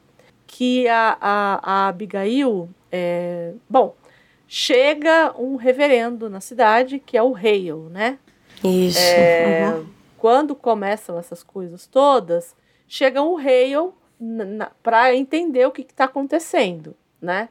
E aí a Tituba meio que fala, olha, é, fui eu mesma que fiz, porque ela sabe que se se ela não confessar, ela vai ser a primeira de fato a morrer, porque, enfim, é- e, é, e é muito sintomático que tenha sido ela a primeira, é, como direi, a ser acusada, né? Por ser escravizada, por ser o outro, né? Esse, esse demônio vem a partir do outro e tudo mais. Uhum. E aí o Hale é, chega um determinado momento, por que, que eu tô falando das- dessas coisas, dessas, dessas medidas de poder? Que o Hale fica meio balançado lá pra frente. Isso. Tipo, uhum. ele começa. A gente tá fazendo alguma merda. Eu Exato. acho que a gente tá dando poder demais para essas meninas. Eu acho que. E aí a, a Abigail fala assim: Ah, eu sonhei com uma mulher que veio em cima do meu corpo e era a esposa do é, reverendo Hale. E aí o, o Hawthorne fala assim: você não fez nada disso, você não ouviu nada disso.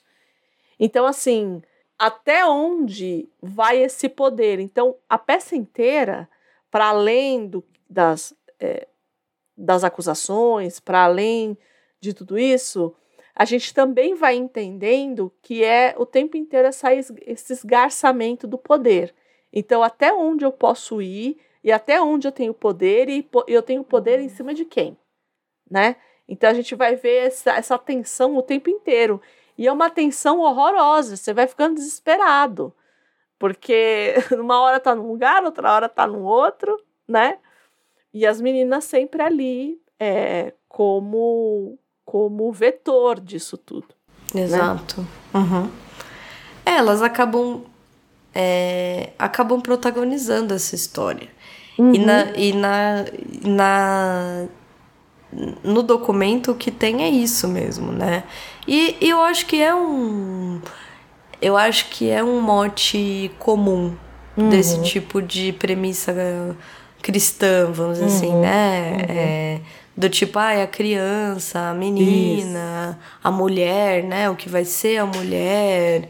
É, tanto que é isso, tem dois cachorros mortos na história, né? Do tipo, a coisa dos animais que. que é, é todo um ambiente nitidamente é, de fábula, né? De, de, uhum. de, de, história oral mesmo, né? Do, Sim. do tipo, você imagina, você nunca vai acreditar que uma coisa dessa acontece, né? E, e acho que acho que aqui ele ele tenta, acho que talvez para também chamar um pouco mais atenção para a história, criar esse mote da desilusão amorosa, da rejeição, da competição. É, vamos que... dizer que seja isso. Isso, é isso que eu ia falar, que são elementos é, de um discurso agressivo com mulheres, né? Uhum, de estereotipado uhum. feminino, né? Tipo, ah, essas mulheres tinham uma briga entre elas, né? Uhum, essas uhum. mulheres tinham questões entre elas. Uma queria a morte da outra porque bli bli bli blá blá blá, entendeu? Então. É, e tudo, é... tudo parte disso, né? Por, tudo, tudo parte dessa, dessa competição, tudo parte dessa competição feminina, e tudo parte, esse grande mal parte dessas mulheres, né? Dessas meninas. Então, não dá também pra gente da gente ignorar, né, essa, essa, esse pretexto que ele arruma. Não, acho que ele nem né? quer que ignore. acho é, que ele nem queria então, que ignorasse, né? Entendeu? Acho é... que nem dá pra gente ignorar esse pretexto, né? Que é problemático, assim. Apesar Sim. de eu achar que a Winona Ryder, que é quem faz a Abigail e tudo Nossa. mais, ela tá excelente, ela né? Tá como mesmo, Abigail. Ela tá mesmo ela, ela, eu acho que ela dá para porque a Abigail é, é um típico papel que me parece que poderia cair facilmente no estereótipo, entendeu? Uhum, uhum. E que tem mesmo o estereótipo. A ideia é que tem esse estereótipo, mas que a, a, eu acho que a, a Winona Ryder, ela dá uma ela dá camadas, né? É, é, isso, ela dá camadas para essa personagem, né? Ela te convence de algumas coisas, assim. Apesar da. Apesar de ter horas do filme que você quer. Sabe? Você fala, gente, Matar. alguém para. É, é.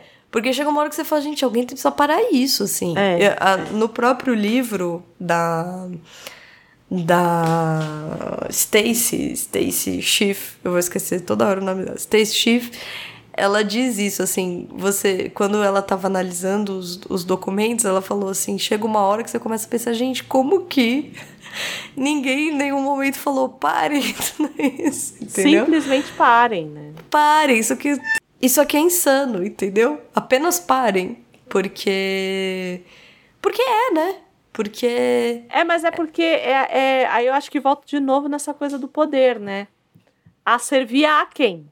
Né? Não, então... e, e, do poder e do masculino também. Isso, eu acho, isso, sabia? Isso. Eu acho que tem a coisa do masculino também. Sim. Do tipo, imagina, essas mulheres estão loucas, é isso mesmo. Uhum, uhum. Entendeu? Se não for isso, é loucura feminina, tem que condenar mesmo, entendeu? Isso, é eu isso. acho que até pode ter tido em algum momento alguma conversa do tipo, ah, pode ser que não seja, mas é uhum. alguma coisa, entendeu? Pode não ser religioso, mas é.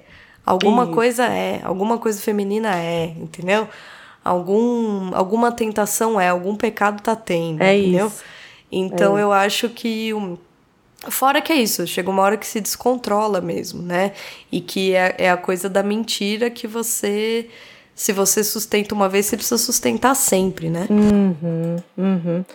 É isso. Então, eu acho que é, só, vamos só ordenar aqui a, a sinopse e um resuminho para a gente Bora. ir entrando. Acho que, acho que até para ajudar para quem não assistiu e nunca viu e só conhece as bruxas de Salem pelos desenhos animados, né?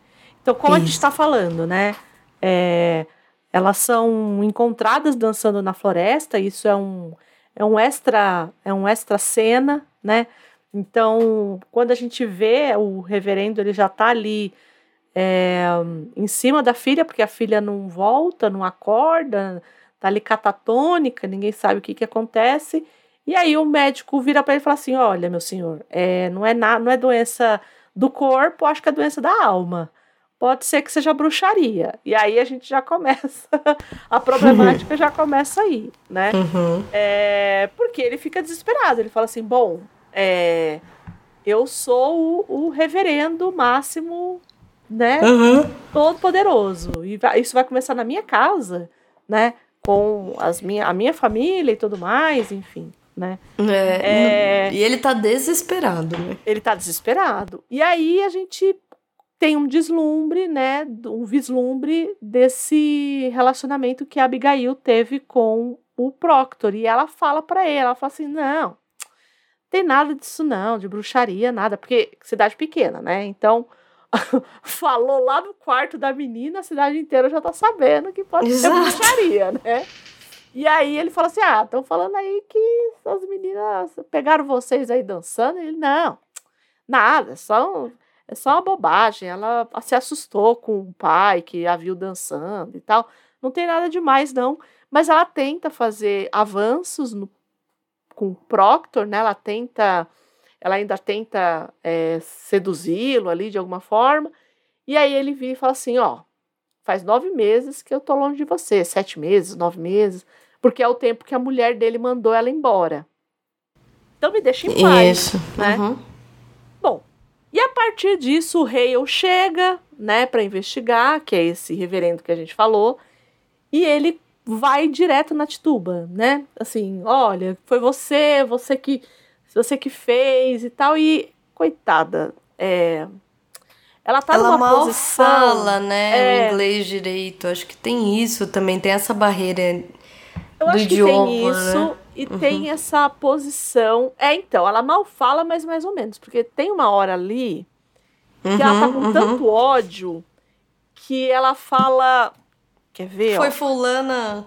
Não, isso da fulana não é nem, não é nem que me importa. Que ela fala assim, que ela tá com tanto ódio do reverendo, que é o pai da menina, que é o Paris, que é esse reverendo, que ela fala assim: Muitas vezes o demônio virou para mim e falou: corte a garganta dele, porque eu vou te fazer livre. Ah. Tem lá no texto. Tipo, corte a garganta dele, que eu vou te fazer livre. Olha como uhum. isso é poderoso.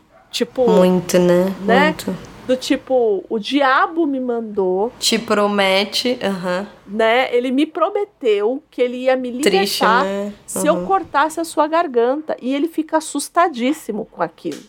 Uhum. E ele falou assim, e eu disse não. Então o que, que ela tá dizendo ali? Eu tô que sendo fiel, eu né? Estou sendo... Exato. É muito doloroso, inclusive. Muito doloroso, exatamente. Fala, né? Enfim, e aí, bom, a coitada Tituba fala, e aí a, a, a, a Abigail é, puxou off do cacete, né? Aí ó, a Tituba faz tudo isso, aí a Abigail fala assim: ah, eu vou me confessar também, né? Eu peguei um ranço dessa Abigail. E aí Nossa, eu, sim. Não uhum. é? E aí ela vai, se confessa, fala, e aí as meninas começam a falar que sim, que viram e não sei o quê. E que o nome de. E aí a Tituba, ela, ela dá outros nomes, que ela fala assim: eu também fiz pacto com mulheres brancas. Ela fala isso. Que o diabo falou para ela. E aí ela fala o nome de duas. Que é uma das mulheres que faz, fez.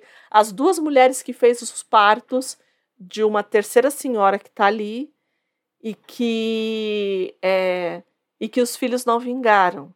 Isso, é. Né? Da então, assim, olha só como é que a coisa é complexa. Então, assim, não, não é um problema que a mulher tinha problema no parto. Não, é porque as outras não queriam que os filhos dela, elas estavam acumuladas com coisa ruim para que Isso. os filhos dela não nascessem. Olha, olha como é louco, né? E ela precisava, por quê? E aí eu acho que cabe muito essa coisa da religião de novo, que é assim, eu sou tão temente a Deus, é, eu sou. Por que, que Deus fez isso comigo? Então não é Deus.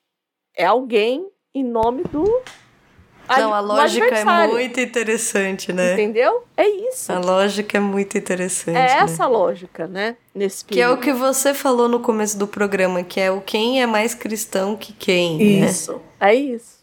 É isso. numa espécie de competição por Deus, né? Isso. Pelas regras ali, a lógica ali religiosa, é né? Isso. Quem é o mais, quem é o, quem é o escolhido de fato, né? Quem é o povo escolhido de fato, né? eles, eles acabam, né, o, o Proctor e o, o Gills Corey, né, que é o senhor que acaba, coitado, é, apedrejado lá, né? a gente já tinha contado o final de, de jeito, né? Exato. É, eles, eles acabam ficando contra, né, o, o Paris, né? Ele fala assim, olha, não, não tem por que isso está acontecendo, nada disso está acontecendo, né? E nesse momento, quando a coisa está escalando já, né?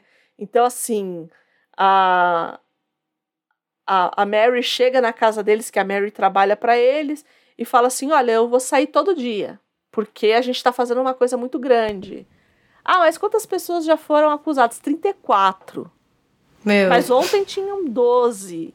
Mas anteontem tinham duas. Uhum. Então, assim, foi, foi uma escala absurda. E nessa coisa toda chega é, a, a, a, enfim, a, a, Elizabeth, que é a mulher do Proctor. Do Proctor. Ah, essa parte também é tão triste, é né? É muito triste. Porque a gente percebe que. É, e aí eu acho que a gente tem que parar um pouco também para ver como é essa religião de novo, né? Porque é, ele e, e, e, quem é esse essa personagem, o Proctor, né? O John Proctor, porque ele tem esse relacionamento a, a, com a, a Abigail, que me parece que foi coisa curta, né? Que ele se afasta da mulher mas que ele conta para a mulher e a mulher manda a menina embora. Isso, é isso. E aí tem essa. É, é, ela desconfia e ele, ele, né? Então isso, é, isso vai ficar muito claro na peça. Ele vai lá e confessa para a mulher. E olha a lógica que o Arthur Miller coloca na peça. É, o sujeito, esse sujeito, ele é tão, é, ele é tão correto no que ele acredita que ele não pode mentir. É. Né? Então, não, assim, e assim, e o, ao, o ponto que ele acredita, né? Da... Isso. Porque isso. não é, veja bem, eu acho que não é que ele confessa porque ele é bonzinho. Assim, não. veja, não é que eu não tô dizendo que ele não seja bom. Eu acho que não entra na, no, na leitura do bom e mal. e mal. Não. Não é que ele é bonzinho, ele confessa porque ele acredita que é, ele tá fazendo certo, a uhum. mulher vai perdoar. Não, não existe não. um contexto religioso, eu Exato. acho, de, Exato. de confissão. Tanto da Isso. parte dele quanto da parte dela. Eu acho que ela Isso. também. Ela também perdoa ele por uma questão religiosa. Eu não Sim. acho que seja propriamente porque ela o ama. Talvez o ame também, Tanto não é isso. Que ela, mas... não esque... ela não esquece, né? Ele fala é. assim, mulher. Ela se esforça. Posso... É, o que eu posso fazer, você não esquece. O que eu posso fazer. Faz sete meses que eu tô tentando te agradar. E nesses sete meses você não é, não confia em mim. Eu, uhum, eu diria. Uhum. Não confiaria nunca mais, mas, é, mas ela, ela tá se esforçando ali também para isso, né? Mas uhum. é, é como a Gabi falou, é um contexto religioso, né? É, eu acho que ela valoriza ele ter falado, isso, entendeu? Isso. Porque é uma coisa do tipo, nossa, né? Ele de fato. E é bonito isso, né? Porque é, ele de fato quer expurgar isso, né? Isso, ele quer. Isso. Ele quer sofrer, vamos assim, né? Ele quer. O, o próprio fato dele expor já é uma espécie de sofrimento, isso, né? Isso. É bonito e triste, eu acho. E quando acontece, por que, que acontece a prisão da Elizabeth, né? Porque a Mary traz para casa uma boneca e a Abigail, ela caiu em determinado lugar, assim, e ela tem uma, ela teve uma, uma um tipo uma, uma espinha, um, um espinho, um, uma, uma vareta, um, um alfinete, assim, é fincado na barriga. E, e essa boneca que a Mary acaba dando para é, para Elizabeth, né? É, tem uhum. também. Então, dá conotação de voodoo, né? De, de, é, de que a, a, a Elizabeth está fazendo voodoo para a menina. E a Isso. Mary, naquele momento, ela cai em si e ela fala assim: não, eu dei essa boneca e a, eu acho que eu deixei a agulha aí, foi isso. E a Abigail que estava ali comigo, ela viu, né? E aí, nesse momento, eles falam assim: não, a gente agora vai dizer que tá errado. Eles chamam o, o, o rei ali e falam assim: olha, elas mentiram. Elas não veem espíritos, elas não. Elas estão acusando pessoas e elas estão dizendo, falando de pessoas que é, elas estão acusando a ermo. Tipo, elas só estão acusando, é, pelo, é pela brincadeira de acusar, elas estão mentindo. Porque a Abigail tinha dito para ele que elas estavam mentindo. E aí, nesse momento, a, a Elizabeth é, é, presa, e é aí que o rei ouvir e fala assim: Olha, eu não quero mais ficar aqui, não.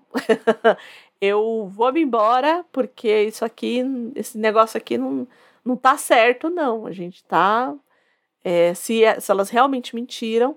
E aí o Proctor vai para é, até a, a é, até a cidade para falar com o demônio chamado Reverendo Hawthorne, né?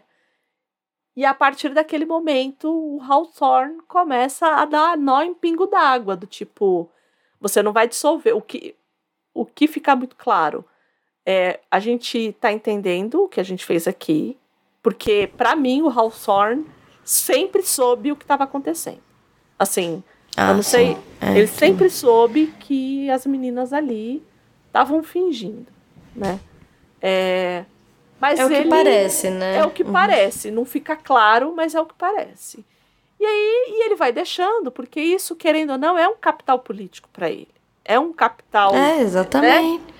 E aí chega. É essa impressão que dá, né? Parece aqueles é. dominó que você derruba e vai virando 50 mil. Isso. 300. É isso, é isso. E aí, tanto que ele fala assim. É, é, não, então, mas é, que ele vai tentar é, recuperar a mulher e tal. E ele chega um momento que ele fala: olha, é, essa menina tá fazendo isso porque ela, é, é, ela quer que a minha mulher morra porque ela quer matar minha mulher porque ela quer ficar comigo. E eu tive um. Eu Ai, a conheci, é. né? Isso, eu a conheci. Eu a conheci. E aí eles chamam a Elizabeth. Ah, essa parte a... também é muito é triste. É muito né? triste, porque ela fala assim: por que, que você mandou ela embora da sua casa? E ela fala assim: ah, porque eu e meu marido não não gostamos dela, assim. E ela não fala, né, porque ele atraiu ali. Ela né? se mantém fiel a ele Exato. ali, a imagem dele, né? Exato. Um... E ele sempre dizendo, não, ela nunca mentiu, ela não vai mentir e tudo mais. Triste. E aí, fala, bom, você tá mentindo, você tá, por que que você tá querendo, então, acabar com o meu ministério? Por que que você tá querendo acabar com o meu conselho? Né? Com esse tribunal. Você tá querendo acabar com esse tribunal. Então, e aí a Mary começa a perceber que ela ter ido lá, né, que ela vai com ele para tentar tirar a patroa que tá lá, enfim. E ela olha e fala assim: "Eu vou pro lado de quem vai ganhar". E aí ela volta e ela acusa o Proctor de é, tê-la é, intuído, de ser esse mensageiro do demônio. Uhum. E ele vai preso, né? Uhum. E aí sabe-se, descobre-se que a esposa tá grávida, né? Então eles não vão fazer nada com ela grávida por enquanto. Mas ele vai preso. E aí começam-se as execuções. E eu acho que é aí que começa a pegar mesmo, né? Eu acho que tem duas horas ali na peça que, que a coisa fica bastante é, difícil de engolir, né? Que são, que são nesses uhum. Períodos de, de julgamento das meninas gritando e, e, e, se jogando no chão e não sei o que. E quando. E no filme, especificamente, é quando tem as execuções. Porque a Winona Ryder, quando as pessoas começam a ser enforcadas, ela tá com uma cara de satisfeita. Ela é uma é. mini psicopata, entendeu? Assim, isso, a Abigail, isso. ela entra porque ela bate, ela, ela, ela, ela mente, ela, ela não tem remorso. Porque o que a Mary fez de ir lá e tudo mais foi o remorso, ela foi movida pelo remorso. A Abigail não tem. Ela não tem nada disso. Tanto que, assim, que ela percebe que ela vai perder o objeto de desejo dela, que é o Proctor, porque ele foi preso e ele também vai ser condenado. E aí ele vai ser enforcado. O que que ela faz? Nossa, é doido, né? Ela rouba o tio, que é o reverendo da cidade, o ministro. Isso. Ela rouba, fala assim: e olha, eu falei lá. com fulano de tal, eu vou tirar você daqui e a gente vai fugir junto. Isso. E ele fala assim: não, eu não, não. vou com você para lugar nenhum, eu vou ficar aqui. E ela vai embora. Exato. Ela arma todo esse furdúncio e vai embora. É. Nossa. E aí.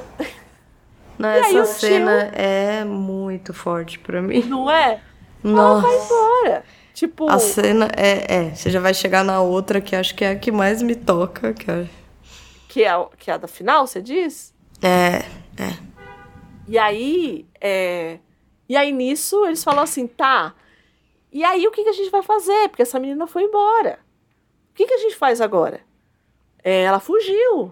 Né? Uhum. É, vai todo mundo ficar contra você. Aí eles falam, não, se o, Proctor, se o John Proctor confessar, porque e aí, eu acho que tem essa coisa da credibilidade da comunidade, porque todo mundo da comunidade vai falar assim: não, então, se ele tá balizando isso, tá ótimo. Isso, é. E aí eles chamam a mulher dele pra, pra mulher dele conversar com ele. Pra que todo mundo se... acabado já, né? Todo mundo acabado. Uhum. As duas. É, as outras duas mulheres que. As duas senhoras, né? A Nurse e a. Ah, como é que já chama? A Mercy, né? A Mercy e a Nurse, não é? Que estão é, junto com eles lá é, na carroça. É, é. E Ai, aí elas estão indo para ser para ser executadas e aí param ele e falam assim, olha, é, colocam a mulher dele para conversar com ele e fala assim, olha. E aí o rei ouvira para ele e fala. E ela grávida, né? Ela grávida e ela fala, ele fala assim, confessa que você não vai morrer. Confessa que você não vai morrer. Só que o que significa confessar? para o Proctor. Significa que se ele está confessando, ele está mentindo, porque ele não fez nada daquilo. E aí falou assim: não, tá bom, eu confesso. Aí falou assim: não, você vai ter que assinar aqui, ó, porque a gente vai colocar pregado lá na igreja. E ele fala: não, não tem por que eu assinar o meu nome aqui. Não, e é muito interessante porque o Miller deixa ele como coerente, né? Isso. Porque isso. assim, você tá falando de um homem que confessou para a própria mulher. é, né? Que ele confessou para a própria mulher que traiu. Tipo, ele não vai Exato. fazer isso, entendeu? Não vai. ele não vai fazer vai. isso. Se ele for um perso uma personagem coerente, Coerente. Isso. não vai fazer isso. E não faz Isso. mesmo, né? E não ele não aceita. É. E aí. Quer dizer, filme, ele aceita, exato, é. É, no filme ele, ele aceita, e aí quando falam que vão pregar isso no, na igreja e tudo mais, ele, ele rasga, ele fala, não, então me leva. Porque eu não vou. é, eu não vou. Eu não vou deixar. O que, o que ele quer dizer? Eu não vou deixar um- uma prova de que eu, eu coloquei os meus amigos na à morte, né? Porque quando ele faz a confissão, é, ele teria que delatar outras pessoas e ele não faz isso. É. E ele, não, eu não vi ninguém, eu não vi ninguém. E nessa hora você está chorando. Porque É, o Daniel Day-Lewis, no filme, né? Então, assim, só pra gente dar uma. Quem faz o Proctor é o Daniel Day-Lewis. né? Isso, E quem faz a Abigail é a Winona Ryder. isso. E o Daniel Day-Lewis, quando Inclusive, Ele- ele é o cunhado do Arthur Miller a essa altura da vida. Sério? Juro. Você não sabia? Ele é o cunhado do Arthur Miller. Ele casa com a filha dele, com a Rebeca. Acho que é Rebeca o nome da filha dele. Meu Deus, Eu cunhado. não sei se continuou. genro. Cunhado. Genro. Cunhado. Gen... não. É porque você falou filha, eu falei, não, deve ser genro. Não, é então. genro. Isso, desculpa. Eu falei Genro. cunhado, né? Genro. Meu Deus, eu tô chocada. Show. É, eu também fiquei quando eu vi. Falei, imagina. E aí tem, tem um vídeo dele, deles, né? Falando sobre o filme, sabe essas coisas assim? Esses Sim, vídeos sim, devem ser sim, promocional, assim. E aí eles conversam, só que, tipo, você não percebe, né? Que eles, que eles enfim, ali Uhum, já são parentes, né? Mas eu vendo, eu fiquei, gente, que estranho, né? Você com seu sogro. Né? E aí tem um. O Daniel Day-Lewis, nesse momento, é, ele é um excelente ator, né? É, ele. Você vê. Você vê que ali ele tá, ele tá numa, ele tá numa dúvida do tipo, eu tenho uma esposa que tá grávida, então eu teria que ficar vivo. Mas isso vai me condenar. Eu vou chorar de novo. É, isso vai me condenar, vai condenar a minha alma se eu mentir. Não, é, é um conflito ético, E assim, aí? de um tamanho gigante, né? E aí, o desgraçado do Arthur Miller coloca na boca do juiz a seguinte frase: Para a forca, para a forca os dois. Quem chorar, chora pela corrupção. E você está em Chorando, lágrimas. exato. Entendeu? Você está em lágrimas nesse momento. Né? E aí você fala É. Filho assim: da mãe, né? que filha da mãe, entendeu? E É. aí no filme, no, na peça, termina aí. É. Porque aí o, o aí a Elizabeth olha, né, para tudo e fala assim, agora ele encontrou a luz, né? Então a luz que ele tanto buscou, ele encontrou agora, né? Então a Elizabeth, para ela, não foi um, um problema e tudo mais. No filme, é pior. Por quê? Nossa, no filme eu acho pior também. No filme, eles levam o povo para ser enforcado e aí o- as Isso. pessoas começam a rezar o Pai Nosso. Não, aquilo ali é. E aí, antes do Amém, tá todo mundo enforcado. Isso. O e fica só a é cena último, da, é. da corda, né? Da fica só a corda. corda. Fica só a E corda. aí você, putz, e aí você acaba destruído, entendeu? O final Nossa, do filme não, é, é, um filme. Tenebroso, assim, É, sabe? tipo, tenebroso que eu tô dizendo não é ruim, tá, gente? É porque Não, é ótimo, na é uma verdade. sensação, assim, É. de. Principalmente É, eu acho que, que mexe muito com quem é religioso, acho que mexe, mexe muito, porque mexe com, com o que a gente vê, é, com, com quem já ficou algum tempo em alguma comunidade religiosa, é, é, percebe, hoje, é, eu sempre falo isso, né? Eu, eu sou uma católica daquele, daquele grupo dos não praticantes, né? Que é o não praticante que é aquele que não vai à igreja mais. Sim. Porque não acredita mais na instituição igreja. Né? Uhum, assim, uhum. não é que eu não acredite nos dogmas, não é que eu não acredite. Enfim, a Gabi me conhece um pouco, ela sabe que, que não é isso, né? Que assim, que eu tenho um, um tipo de. Que eu, que eu tenho um, uma, um tipo de, de vivência religiosa muito particular. É, e particular nesse sentido, de não estar mais nessa comunidade, porque a comunidade passa pela instituição. E aí você começa, quando você vê essas coisas e, e você está nesse lugar que eu estou, de não estar mais, por N questões, né? Você fala, é por isso. É, é assim, por isso, entendeu? Eu acho que eu acho que a obra é tão boa porque É. primeiro ela é meio universal, Sim. né? Ela ela pode dialogar com muita gente. Segundo, ela eu acho que ela justamente é universal porque ela mobiliza questões que lidam com o nosso íntimo, assim, né? É um pouco do tipo, eu te deixo viver, mas eu não te deixo viver, né? Essa parte, assim, da confissão, pra mim, ela é isso, né? Do tipo, eu, não, eu acho que ele não estaria vivo se ele vivesse, entendeu? Isso, eu acho que bate nesse ponto, assim, do tipo, ele não se sentiria digno de viver, entendeu? Uhum, um homem como ele não, não veria sentido em continuar É vivo. isso.